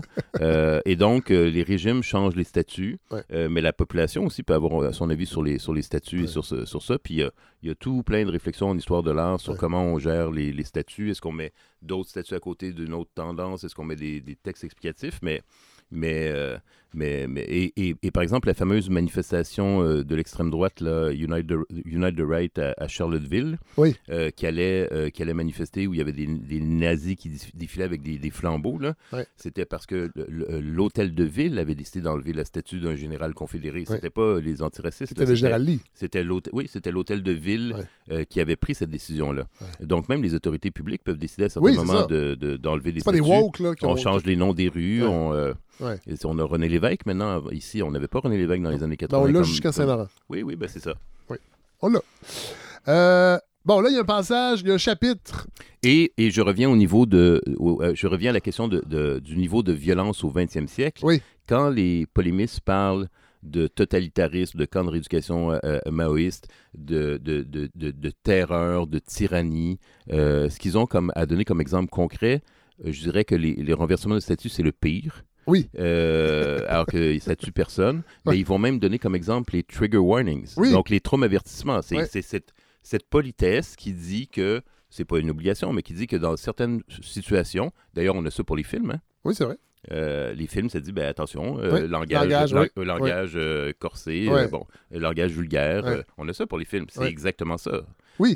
Et donc, cette idée, elle, elle est venue dans certaines classes euh, à l'université où des fois on se dit maintenant, ben là, je veux parler de, par exemple, en études de genre. Ouais. Il y a des moments où on, par- on parle de violence sexuelle. Ouais. Donc, la question, c'est pas de savoir si on peut ou pas parler de violence sexuelle à l'université, mais c'est de savoir que les gens qui nous écoutent en ce moment et les gens qui nous écoutent dans une classe, ben, chez les femmes, il y en a plusieurs dans la classe, elles ont vécu des violences Ouais, sexuelles. C'est ouais. un fait objectif, c'est un fait statistique, c'est un fait sociologique, c'est un fait réel. Si c'est pas elles directement, c'est leur sœur ou leur ami Ouais. ou leur mère, etc. Et donc, on peut pas prendre ça à la légère. Et donc, le, le, le traumavertissement, donc le trigger warning, c'est simplement de dire, écoutez, cette, cette séance-là, pendant trois heures, là, ça va être des sujets un peu difficiles. Ouais. là, on va parler de ça, on vous le dit. Mais on les aborde. On- mais on va les aborder, on en parle. On en ça, parle. pas censurés. Euh, a le chapitre 4. J'imagine que, je sais pas si vous en avez parlé, euh, c'est le chapitre où vous parlez de la liberté d'expression, qui est un concept variable. Vous parlez de Herbert Marcuse, euh, penseur néo-marxiste, qui développe la thèse de la tolérance répressive, qui est un peu cette idée que tout ne se dit pas nécessairement, et que, en fait, et si on, on décide que c'est le cas, ben il y a des rapports de pouvoir derrière ça qui ne sont pas évacués au nom de la liberté d'expression. En fait, la liberté d'expression, c'est pas un concept qui est neutre. C'est pas, c'est pas un concept qui est neutre dans une société qui est inégalitaire. Voilà. Si la société était égalitaire et que tout le monde avait le même accès à la parole publique Ouais. et que la parole de tout le monde valait la même chose, ben là, on serait dans une sorte de ce qu'on appellerait, ce qu'on appelle de façon euh, erronée, le libre marché des idées. Oui. Euh, mais comme tout marché dans un système libéral, il n'est pas libre. Non. Et donc, euh, il n'est pas libre parce que tout le monde peut être propriétaire et tout le monde peut acheter québécois. Oui, c'est ça. Alors Mais en que- fait, c'est bizarre, c'est juste des multimilliardaires qui achètent, c'est qui achètent, les, qui achètent Québécois. Puis les groupes d'extrême gauche, ben, eux, ce qu'ils font, c'est euh, des spectacles, puis ils vendent des t-shirts, Voilà. puis, euh, Ouais. puis des, euh, puis des, puis des posters, puis, Ouais. des, puis des petits Ou flyers. ils font des balados basés sur des dons, Exactement. avec pas de pub. à prix libre. Et puis là, Oui. ils sont comme. euh, C'est bizarre, je suis pas, milli- je suis pas, milli- je suis pas milliardaire. ben ouais, ben c'est ça. Et donc, euh, et donc, non, mais c'est important. On, Oui, on- oui. on rigole, mais euh, la, la- moi, je suis, dans ce sens-là, j'ai une approche, disons, matérialiste des débats d'idées. Oui. Je pense qu'il faut débattre, il faut discuter, il faut exprimer nos idées, puis c'est c'est très bien. Oui. Mais euh, tout ça n'est pas libre, tout ça n'est pas égal dans l'espace public. Et il y a vraiment des fondements matériels concrets à- à- aux prises de parole, à la diffusion des idées. Et, euh, et, euh, et là-dedans, Herbert Marcuse donc, a, a des réflexions célèbres dans les années 60. C'est un constat euh, sociologique, je dirais sociopolitique, que historiquement, dans ces, dans ces, dans ces contextes de, de- de prise de, de- capacité à se faire entendre totalement déséquilibrés, ben, une des manières de, des personnes qui sont les sans-voix, Oui. c'est de, c'est de perturber, c'est de chahuter, c'est de contester, c'est de critiquer publiquement et même c'est d'appeler éventuellement au boycott Oui. de prise de parole de personnes qui sont en position dominante au niveau du débat public. Et même quelqu'un comme Martin Luther King, euh, quand il, il- euh, il- on, on lui posait des questions sur les émeutes, euh, ce qu'on appelait les émeutes raciales, qui est un mauvais terme, euh, parce que dans les années 60, il y a eu des, il y a- aux États-Unis, il y a eu des centaines d'émeutes dans les quartiers afro-américains. Des fois, ça durait deux, trois jours. Ouais. Des fois, il y avait 10, 20, 30 morts à la fin de la fin de semaine. C'était intense. ouais. Et, et quand Martin Luther King a été assassiné lui-même, dans les jours qui suivent, c'est plus d'une centaine d'émeutes dans, dans plus d'une centaine de villes aux États-Unis. C'était très, très, très intense. Et quand on posait des questions à Martin Luther King sur ces émeutes, lui disait euh, on peut pas on peut pas simplement critiquer les émeutes parce que c'est de la violence. Ouais. Euh, il faut comprendre le contexte socio-économique dans lequel elles, elles- elles- elles explosent, elles surviennent.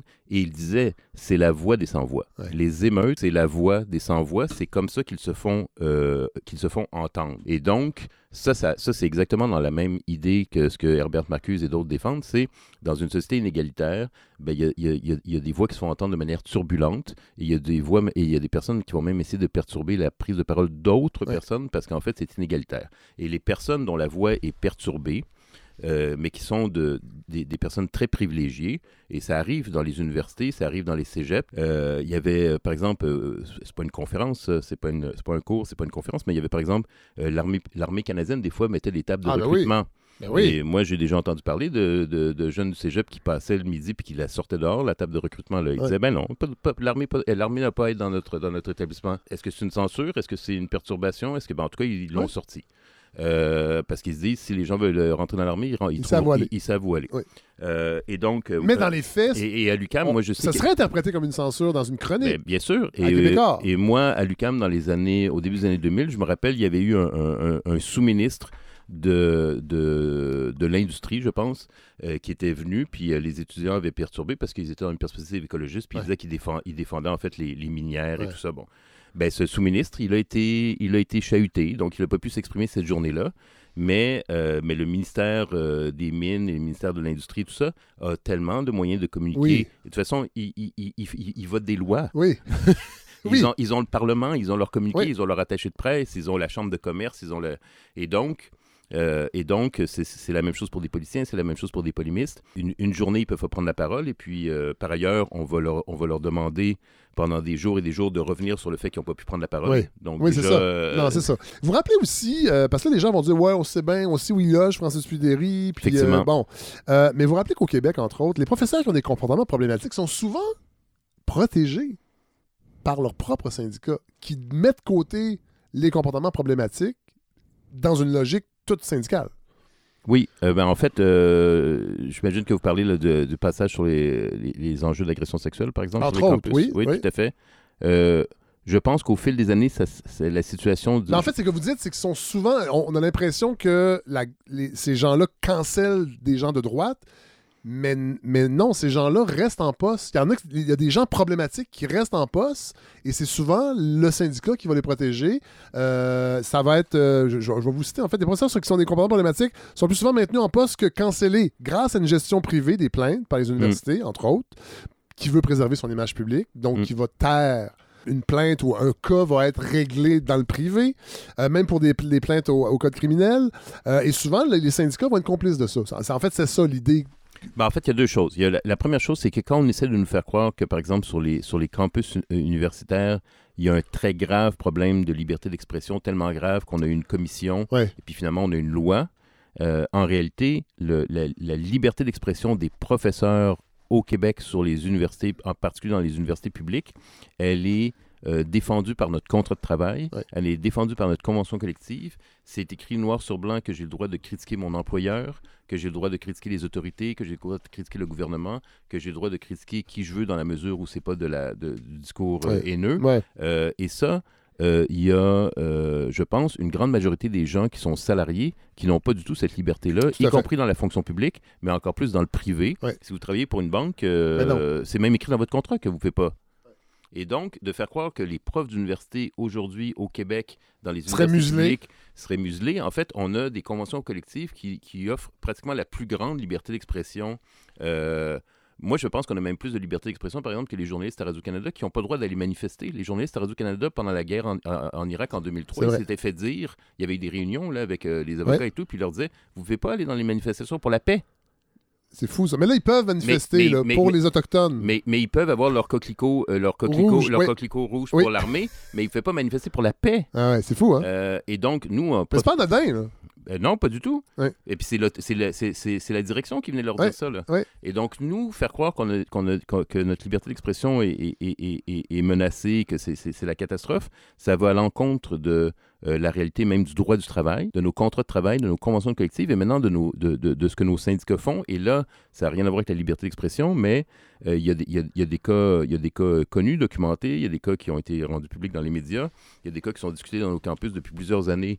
Et les choses, malheureusement, n'arrivent pas à bouger, même si oh, y a- il y a des plaintes, des discussions, des instances qui se penchent sur les questions, mais en fait, dans les années 90, ça avait été documenté par quelqu'un qui s'appelait John Wilson, qui avait écrit le livre The Myth of Political Correctness, donc Ouais. le mythe de la rectitude politique, qui avait fait un peu le travail que moi j'ai fait avec ce Ouais. livre-là, mais dans Ouais. les années 90. Il avait tout un chapitre sur la question du sexisme et du harcèlement sexuel dans les campus. Et c'est encore en, en partie aujourd'hui le cas, même si ça s'est beaucoup amélioré. C'est euh, euh, euh, donc des professeurs et, et des syndicats qui, euh, qui confondent en fait leur devoir de, euh, de, de représentation avec un devoir de défense. Ouais. Et donc, au niveau des, des- du harcèlement et des agressions sexuelles sur les, sur les campus universitaires, on sait bien, c'est un peu comme euh, l'Église catholique, on sait bien qu'il y a des personnes, des professeurs qui sont problématiques. Des fois, on le sait depuis plusieurs Tout années, des fois plusieurs décennies. C'est su dans les départements, c'est su dans l'université, c'est su dans le syndicat. Il y a des plaintes qui sont posées, ça, ça avance très lentement, ça bouge pas beaucoup. Et ces professeurs euh, restent en poste, continuent à enseigner, continuent à s'exprimer dans les médias, Ouais. continuent à faire de la recherche. Et euh, malheureusement, dans certains cas, ils sont défendus par leur Ouais, syndicat. Et souvent, en fait, et c'est ça qui est, qui est étrange, c'est même avec la nouvelle loi de la ministre Hélène David qui, euh, qui, qui a, qui a obligé les universités québécoises à avoir des, des comités plus, plus rigoureux pour gérer les, les- les plaintes pour agression et pour harcèlement sexuel. Il y a quand même quelque chose de bizarre qu'on relègue à une institution comme une université la gestion d'agressions de, sexuelles qui sont des actes criminels. Un acte criminel, en réalité, ça devrait être jugé devant des tribunaux. Oui. Et devant des tribunaux, qu'est-ce qui se passe? C'est public. Oui. La justice est publique. C'est Oui. un des principes fondamentaux Ben de la justice. Et là, c'est privé par une institution qui n'est pas un tribunal de justice, qui est, une institution qui a des intérêts euh, euh, Économiques. économiques Ben oui. de, de- de sa marque, sa réputation. Qu'est-ce qui est le plus important pour une université? C'est son nom. Oui. Et donc, une université, là, elle veut pas que ça sorte dans les journaux qu'il y a des profs qui Ben agressent des, des étudiantes. Non. C'est pas bon. Et donc, euh, il y a tout intérêt à les cacher. Et dans les années 90, John Wilson le montrait, c'est encore le cas aujourd'hui. Les ententes sont faites derrière des portes closes. Il y a des, on doit signer des ententes de confidentialité. Et même euh, la, la- la victime ou la plaignante n'a souvent pas d'informations. C'est une des grandes, euh, grandes récriminations des, des plaignantes en ce moment. C'est elles ne savent même pas s'il y a en fait des, des- Euh, vous avez parlé de John Wilson tantôt? Oui. Vous avez fait un peu la même démarche avec Joseph Facal. Alors, Joseph Facal, c'est un chroniqueur du Journal de Montréal, n'est-ce Oui. pas? Qui est professeur au HEC aussi, qui est un vrai. ancien ministre péquiste, Oui. qui est un ancien, un ancien député, et qui, lui, a vraiment fait... euh, son fond de commerce, c'est vraiment de taper sur les woke. C'est un des, des- des principaux euh, importateurs du mot woke dans les titres de Oui. ses chroniques et dans ses chroniques. Oui. Il, en, il en fait deux, trois- deux, euh, deux par mois à peu près. Oui. Euh, et, et donc, il, il- il- il dit à peu près toujours, là, je paraphrase, il dit à peu près toujours, genre, vous venez me faire confiance, des, des cas comme celui dont je vous parle aujourd'hui, il y en a plein. Oh, c'est partout, c'est répandu. Si vous saviez, on m'en parle, je peux pas parler de tous les cas.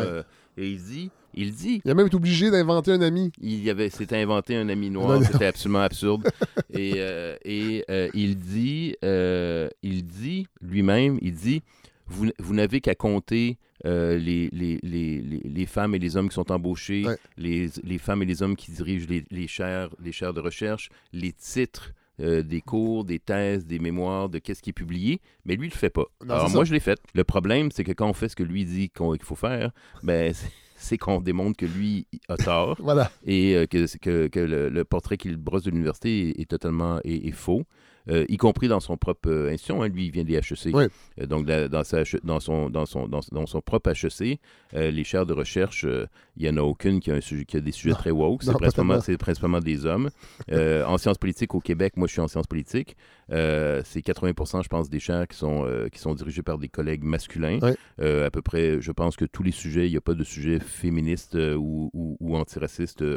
Il y a des, il y a- je pense qu'il y a- quatre chaires sur, en études stratégiques, Ouais. parlementarisme, élection, Ah euh, ouais, c'est ça. francophonie, euh, tout ça.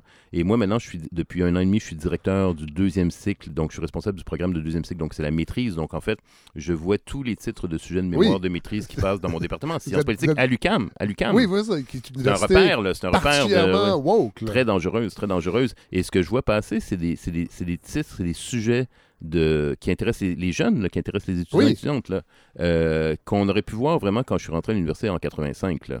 Euh, c'est euh, les rapports de pouvoir entre Taïwan et la Chine, Ah oui. euh, la politique électorale aux États-Unis, la construction européenne. Les... on, Et- on- on est là-dedans, c'est que c'est tout à fait correct par Et, ailleurs. et- épreuve ultime, vous avez même répertorié les sujets de thèse qu'on peut acheter Oui, sur un site Internet, Oui. moyennant 13, en fait 14 piastres la page. oui, américain. Puis une maîtrise, c'est combien de pages environ? Ah, ben, c'est euh, euh, une maîtrise, c'est à peu près 100 120 pages. Fait que bon, 120, beaucoup d'argent. 120 pages, fois c'est- 14 mais- US. mais- mais c'est rédigé, les thèses de doctorat que vous pouvez acheter sont rédigées par des gens qui, en principe, ont des doctorats. Oui, voilà. Et là, sur le libre marché du doctorat, la demande woke n'est pas très élevée, donc ça parle. ça. Le marché, puis Joseph, je pense, est très sensible à ce que le marché a à dire. Euh, vous, avez, vous avez relevé 1,75% des thèmes woke qu'on peut acheter. En fait, sur 100 thèmes qui étaient proposés, il y en avait un et demi qui, on pourrait dire que c'était woke. Oui, c'est ça. Donc, Exactement. en conclusion, vous rappelez quand même que euh, l'université vit des problèmes réels. Euh, en fait, euh, une des thèses qui sous-tend mon, mon travail dans, dans- ce livre-là, c'est de dire que qu'en fait, l'université n'est qu'une excuse, elle est instrumentalisée, c'est un, épouvantail. Et je pense que plusieurs de ces polémistes qui n'arrêtent pas de taper sur l'université, en fait, s'intéressent très, très peu à l'université, ne savent pas ce qui s'y passe vraiment. Et l'université, elle est, elle est utilisée pas pour modifier ce qui se passe réellement à l'université, c'est pas des programmes d'éducation supérieure qui mettent en place où ils essaient pas de régler des vrais problèmes à l'université. Et quand euh, le gouvernement Legault, par exemple, lance euh, sa loi sur la liberté d'expression à, à l'université, c'est à coup nul. Ça coûte rien de faire ça. C'est juste des points politiques. Ouais. Euh, l'université, on a besoin de... ben, si, si on veut aider l'université, hein, peut-être qu'on peut décider que l'université, c'est Oui. pas important dans la société. Là. Moi, je suis pas ici pour, pour, pour dire aidez-nous, aidez-nous, mais Ouais. si, vous voulez, si vous êtes inquiet par Ouais. rapport à ce, à ce qui se passe à l'université, on peut parler de vrais problèmes. En- entre autres, le manque de postes. Hein, Moi, j'ai un poste, mais il y a plein de personnes qui sortent avec des doctorats au Québec qui n'ont qui ont pas de poste. Ouais. Il y a, il y a les, les précaires, les chargés de cours. Bref, il y a plein de problèmes à l'université. Si vous voulez vraiment aider l'université, euh, accroître la liberté d'expression, la liberté de connaissance, la liberté d'enseignement, la liberté de recherche, il y aurait plein de choses à faire. Mais moi, je pense que ces polémiques, en réalité, on, on- on parle des universités américaines, on parle de l'UCAM, on parle d'autres universités en France, mais en fait, les polémistes, ils ne s'intéressent pas à l'université, ils utilisent ça comme un épouvantail Ouais. pour faire peur, pour, pour, et c'est pour ça qu'on en parle en campagne électorale, c'est pour, pour gagner des points, c'est pour gagner des points euh, entre groupes de presse en concurrence, des groupes médiatiques en concurrence, Euh, c'est pour déstabiliser les progressistes, Oui. les mettre sur la défensive, Oui. et, euh, et c'est pour faire bouger, que- et parce c'est que- pour faire bouger les lignes politiques, et je, je dis sérieusement, jusque dans nos familles. Oui. Euh, nous, on a des étudiantes en études féministes à l'UCAM qui nous disent, depuis 2-3 ans, avec toutes ces polémiques, elles disent ben moi, dans les repas de famille, je dis plus que je suis en études féministes Non. parce que c'est la soirée va Parce être pourrie. Oui, les Euh, je contents. vais me faire pourrir la tête. Ouais. Et il y a même des étudiantes qui nous disent J'ai appris à mon père que je m'inscrivais en concentration d'études féministes Ouais. et il m'a dit Je veux plus te voir. C'est complètement hallucinant. C'est ça qu'il faut jamais oublier là, dans tout ça. euh, c'est qu'on ne remet jamais en cause l'ordre économique. Puis ces gens-là sont au sommet de cet ordre économique et sont grassement payés pour nous rappeler qu'il ne faut pas que ça change. Francis Dupudéry, merci. Je suis content de t'avoir revu. Ben oui, c'était très, très, très agréable. Merci beaucoup. Puis merci pour, euh, merci pour la tribune. Salut.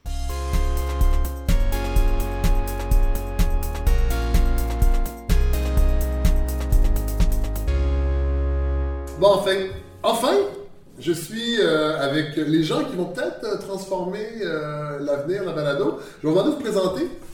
Euh, Vas-y. Charles-Éric. Moi, je m'occupe essentiellement de tout ce qui touche de près ou de loin le design, donc Ouais. euh, les, les interfaces, euh, l'image de marque, euh, l'expérience utilisateur, etc. Yann Kestens, je suis chercheur à l'école de santé publique, Université de Montréal, et je suis aussi associé là chez Polygone, donc euh, Plus j'apporte, qu'associé. euh, ben, associé, disons que je suis même Non, fondateur, oui, membre, fondateur, Ouais. ouais, tout à fait. de ça. Et moi, je suis Patrick et euh, je, je m'occupe euh, des opérations et de- du développement d'affaires chez Polygone. Bon, on va commencer avec Charles-Éric parce que c'était le premier qui m'a écrit. J'avais lancé un appel. En fait, j'avais annoncé que j'allais faire un sondage. Parce que je voulais, je voulais euh, tenter l'auditoire. Ouais. pour savoir ce- qu'est-ce qu'ils aiment, qu'est-ce qu'ils aiment pas, comment ils voient le podcast, comment ils voient la balado. Puis bon, évidemment, je reçois des courriels, mais j'ai envie de faire quelque chose d'un peu plus euh, précis. Et là, tu m'as écrit. Ouais. tu m'as parlé d'un concept que je ne connaissais pas du tout. La cartographie conceptuelle. Ouais. En fait, peut-être avant de tomber dans le détail, là, on n'a pas présenté, en fait, tous les trois, on est évidemment associés euh, chez Polygone, Oui. donc une, une jeune pousse de Montréal Ouais, qui développe des outils pour euh, les chercheurs en sciences sociales. voilà. Et puis, euh, ben, moi, pour ma part, je suis un auditeur assez fidèle de, de la balado. Et puis, quand je t'entends. fidèle. Ben, pas mal, fidèle, très fidèle. Puis, bon, euh, en lien avec des pro- un des produits qu'on développe chez nous, je me suis dit que ça serait intéressant de, Ah oui. de te proposer cette Oui. approche-là. Et là, Yann, Mhm. t'es fondateur. C'est toi qui as pensé à ça à l'origine. Toi, toi, tu tu fais pas ça dans la vie seulement, là. Alors, je fais, je fais pas que ça dans la vie, hein, parce que je suis chercheur aussi en Oui. santé publique. Voilà. Et donc, dans le cadre de mes recherches, bah, j'utilise bien sûr des outils euh, de collecte de données, etc. Et euh, bah, la cartographie conceptuelle, c'est un outil euh, qu'on utilise de temps en temps, euh, effectivement, qui permet de comprendre, euh, de mieux comprendre la représentation que les gens se font d'un enjeu, d'un problème. Ça- comment, ça- comment, comment on peut. Parce qu'on n'a pas d'image, évidemment, on n'a pas de graphique pour l'instant, les gens nous écoutent. Comment on peut l'expliquer? Ouais, euh, ben, écoute, c'est assez simple en fait. C'est une méthode qui a été développée dans les années 70 déjà, donc c'est pas nouveau là, mais c'est ce qu'on appelle une méthode mixte. Donc il y a à la fois euh, une approche qualitative et une approche quantitative, donc il y a, il y a les deux. Et on peut la décrire euh, assez simplement en disant en trois étapes. Il y a une première étape un peu d'idéation, où on demande aux gens euh, de fournir des réponses à une question. Ces idées, dans un deuxième temps, on demande aux participants de les, de les réunir ou de les, de les regrouper par, euh, par sens, en fait. hein. donc faire des piles avec ces idées-là. Et donc on crée un petit peu des unités de sens Ouais. avec ces idées-là. Euh, et donc, une- donc ça c'est la deuxième phase qu'on va appeler la phase de tri. Euh, où on va aussi demander euh, généralement aux participants de, de donner une- un niveau de cotation en termes d'importance ou de faisabilité de l'idée, par exemple. Ok Ça, c'est intéressant. Voilà. Et donc toutes ces Ça données-là... c'est- quand je disais, c'est ça que j'avais quand tu m'as écrit, ça va au-delà du sondage, c'est que là, quand on parle de faisabilité, c'est qu'il y a plein d'idées qui peuvent sortir. Et là, on demande aux mêmes personnes comment vous pensez que ça peut, ça peut se faire. Fait que pour quelqu'un comme moi qui veut, qui veut euh, fouiller les intérêts de- des auditeurs et auditrices, c'est que je vais au-delà de ce qu'ils aiment. Je peux même avoir des outils pour réaliser des nouvelles choses qui vont apparaître dans le futur de Balado. Exactement. En fait, on peut générer énormément d'idées à partir de ce processus-là. Ouais. Et euh, ça nous donne un moyen de visualiser et de représenter la pensée collective, si on peut dire, autour de, de- de l'enjeu. Donc, par exemple, de l'avenir la de la maladie. cartographie, là, on est, là, on est dans la, visu- la visualisation. Voilà, Ça, c'est on va ça. pouvoir le montrer. là. on va pouvoir envoyer des beaux graphiques euh, sur la page Facebook de Balado. tout ce, ce processus-là. Comment ça va- com- com- comment, les grandes étapes, comment ça va fonctionner? Bah, en fait, la première étape, c'est qu'on va envoyer un, un- à travers ton, ton site web Oui. et Facebook, on va envoyer un lien. Au moment où vous au dites moment où on se parle, c'est là, là. Sur le frais savoir là. Exactement. Donc, on va envoyer un lien à, à- à tous tes auditeurs Ouais. et on va leur poser euh, des petites questions au début, Ouais. un peu euh, pour savoir un peu qui ils sont, mais vraiment très, euh, très légères. Puis après, on va leur poser la grande question sur qu'est-ce qu'ils aiment et qu'est-ce qu'ils aimeraient voir dans la balado. Et là, on va récolter. Le but, c'est que dans les prochaines semaines, on récolte tout un tas d'idées. Ouais. Puis là, vraiment, il va a y pas de y limite. quoi. il y a des questions qui seront à choix multiples, il y a des questions qui vont être ouvertes, donc les gens vont pouvoir vraiment écrire ce qu'ils veulent. Ouais, puis en plus, euh, il y a une petite touche euh, de Fred Savard dans Oui, les j'ai questions. vu Quoi. des petites blagues Ouais, ouais, ouais. gauche c'est- très sympa. Donc, on va récolter, on Mais- mais espère, on répète, plein d'idées. Tout ça est extrêmement sérieux. Ah, bien sûr, Ah, bien oui. sûr. Évidemment que c'est sérieux. Évidemment, c'est quand même fondé. On a Yann avec nous, donc c'est forcément Oui, oui, voilà. basé sur la un processus. euh, voilà. On a la caution scientifique. Oui. quoi. Ça, on Et- sait, hein, la science, ça marche bien depuis la pandémie. là, la Ça marche très bien. Il y a personne qui en Mais je pense que Yann nous dirait que ça marchait bien même avant la pandémie. mais Ça marche encore mieux. ça marche encore mieux. quoi. Donc le but, c'est qu'on va ré- récolter euh, les idées euh, qu'on espère nombreuses de la part de tous les auditeurs. Et dans une deuxième phase, on va, ce que disait Yann, proposer un jeu réduit du nombre d'idées qu'on aura eu. Donc mettons qu'on en a 10 000 là dans les prochaines semaines. On va proposer peut-être une cinquantaine d'idées Oui. qui vont représenter les 10 000 qui auront été euh, données. Et là, on va demander aux gens de faire des groupes en disant, bah, tiens, celle-là, elle va avec celle-là, puis celle-là, elle va avec celle-là, pour avoir cette fameuse carte Ouais. qui va nous indiquer ce que les gens imaginent dans la balado de, Ouais. de demain. Et il y aura une dernière étape qui sera le 27 janvier. Exact. Enregistrement devant public. Euh, ça, les détails vont venir plus tard. C'est dans une maison de culture à Montréal. Et, là- et ça va être un épisode aussi que les gens pourront écouter où on va dévoiler un peu ce que les gens, comment les gens voient la balado dans les prochaines années, comment ils aimeraient qu'elle prenne forme. Et il y aura même, on pourra même en discuter aussi euh, Tout à fait. avec, avec vous. Exact. Et Mhm. les gens dans le tour. C'est vraiment fou ça. Moi je suis vraiment très excité de tout ça. Donc là ça commence avec, première étape, on va chercher le formulaire. Ça va prendre à peu près deux semaines. Ouais, ben on va le laisser a priori ouvert deux semaines. Oui. On, on évaluera au jour le jour Oui, hein, combien, combien il y a, le- c'est quoi le, le- le- le niveau et la profondeur de la participation. Ouais. Tu auras l'occasion peut-être de relancer dans d'autres Oui, oui, oui, épisodes. évidemment. Euh, Il faut quand même le dire, les gens, tout ça se fait de la maison. Il n'y a pas de brainstorm, il n'y a pas de focus Tout à fait, c'est en ligne. Oui, c'est en ligne. Euh, on peut faire la première étape et pas la deuxième. Exact. On peut Et faire la deuxième aussi. Mais évidemment, on aimerait ça que Absolument. ce soit global. J'ai pas de doute parce que la, le- l'audi- la communauté de la balado est très impliquée. Fait que je pense que les, les gens vont embarquer. Ben, messieurs, merci. euh, vraiment. Puis de ça, on va se reparler et on va, on va faire un suivi. Excité, j'ai hâte de voir ce que tout ça va. où ça va nous amener avec euh, la balado. Merci. Merci, Merci à à toi. toi.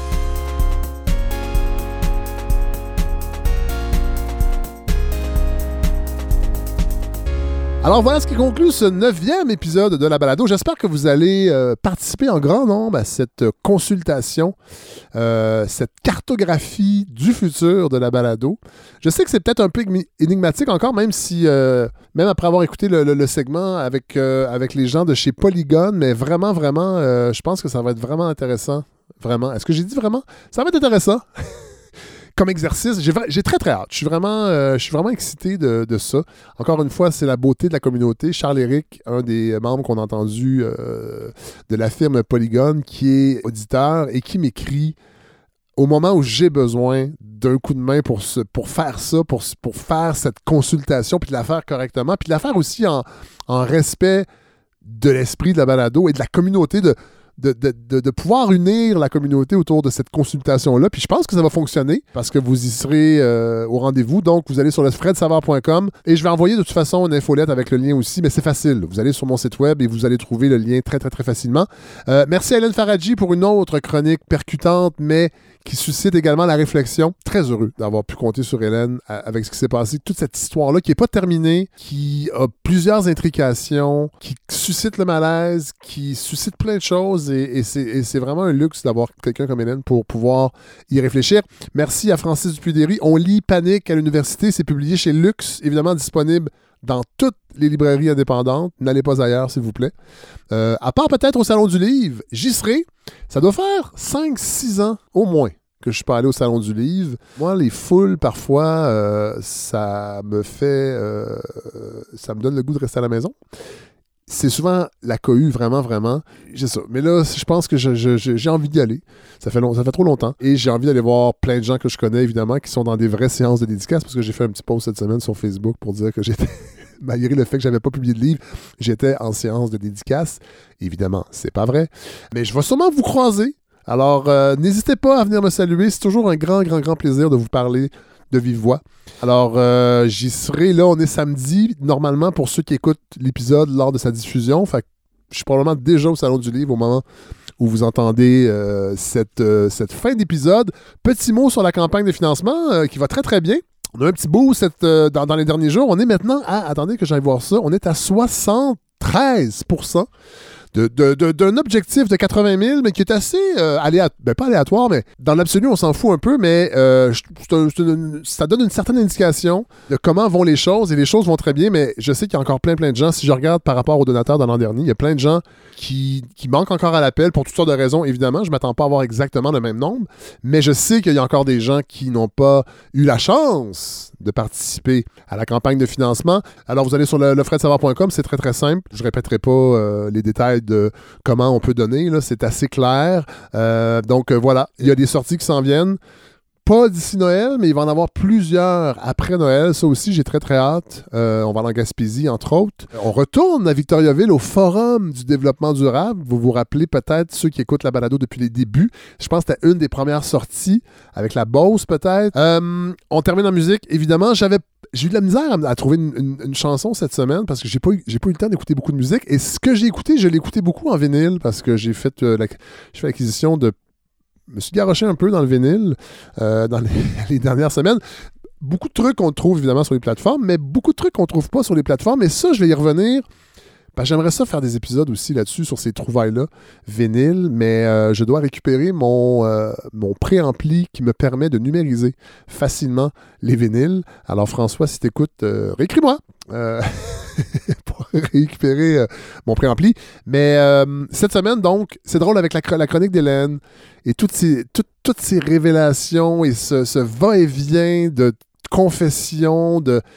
ça m'a fait penser à une chanson du groupe Violent Femmes. Mon Dieu. Et, c'est drôle parce que c'est vraiment la chanson qui a popé dans ma tête et non pas le nom du groupe. Pour les plus vieux, euh, Violent Femmes, qui est un groupe culte d'une certaine façon, avec particulièrement une chanson, Blister in the Sun, donc un groupe de Milwaukee, au Wisconsin, qui a été créé en 1980, sort son premier album en 82. C'est pour la plupart des gens qui connaissaient Violent Femme, c'est avec ce premier album-là, avec la petite fille en robe euh, qui regarde par la fenêtre. Donc, euh, ça va être un extrait de, de, cet album-là.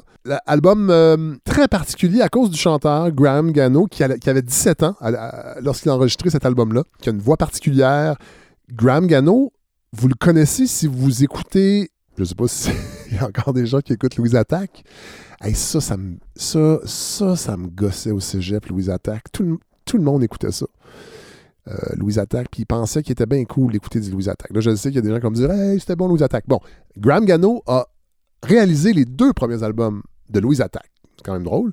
Mais c'est surtout chanteur de Violent Femmes. Donc, Blister in the Sun, c'est le grand, grand, grand succès. Mais moi, je vous propose plutôt Add It Up, qui n'a pas directement rapport avec les dernières semaines qu'on a passées avec ce, ce, ce sempiternel dossier Julien Lacroix, mais en même temps, oui, parce que cet album-là, c'est un album de frustration masculine, c'est un mais, mais c'est pas le même contexte parce que le chanteur est un peu plus jeune, en tout cas on le devine plus jeune même dans la façon qu'il aborde la sexualité et son manque de sexualité, mais, mais reste qu'il y a quelque chose qui, en tout cas je sais pas, mais c'est ce titre-là qui a, euh, qui a popé dans ma tête euh, cette semaine. Donc, c'est ce que je vous offre pour terminer cet épisode. Nous, on se retrouve la semaine prochaine, entre autres avec God qui revient pour une autre chronique. Et euh, il y a d'autres trucs de prévus aussi, c'est juste que je m'en rappelle plus. On est vendredi soir, il est presque 8 heures et j'ai ma semaine dans le corps. Mais ça me fait plaisir de vous offrir Add It Up, Violent Femme. Bonne semaine tout le monde.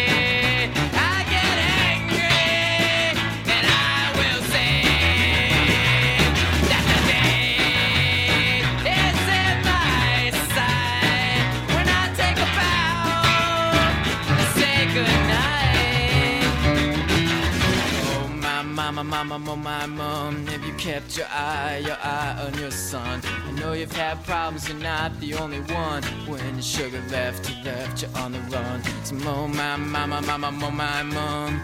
Take a look now, look what your boy has done. He's walking around like he's number one. So he went downtown and he got all my guns. Don't shoot, shoot, shoot that thing at me. Don't shoot, shoot, shoot that thing at me. You know you got my sympathy, but don't shoot, shoot, shoot that thing at me. Don't shoot, shoot, shoot that thing at me. Don't shoot, shoot, shoot that thing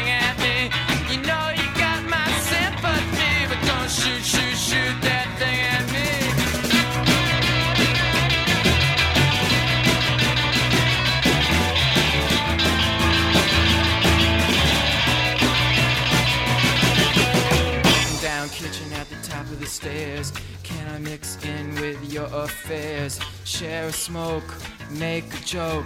Grasp and reach for a leg of hope. Words to memorize, words hypnotize. Words make my mouth exercise. Words all fail the magic prize. Nothing I can say when I'm in your thighs. Oh my, my, my, my, my, my, my mother. I would love to love you, lover. City's restless, it's ready to pounce. Go in your bedroom, ounce for ounce, and oh my, my, my, my, my, my, my mother. I would love to love you, lover. City's restless, it's ready to pounce. Go here in your bedroom, ounce for ounce, and I've given you a decision to make, things to lose, things to take. Just she's about ready to cut it up. Wait a minute, honey, I'm gonna add it up.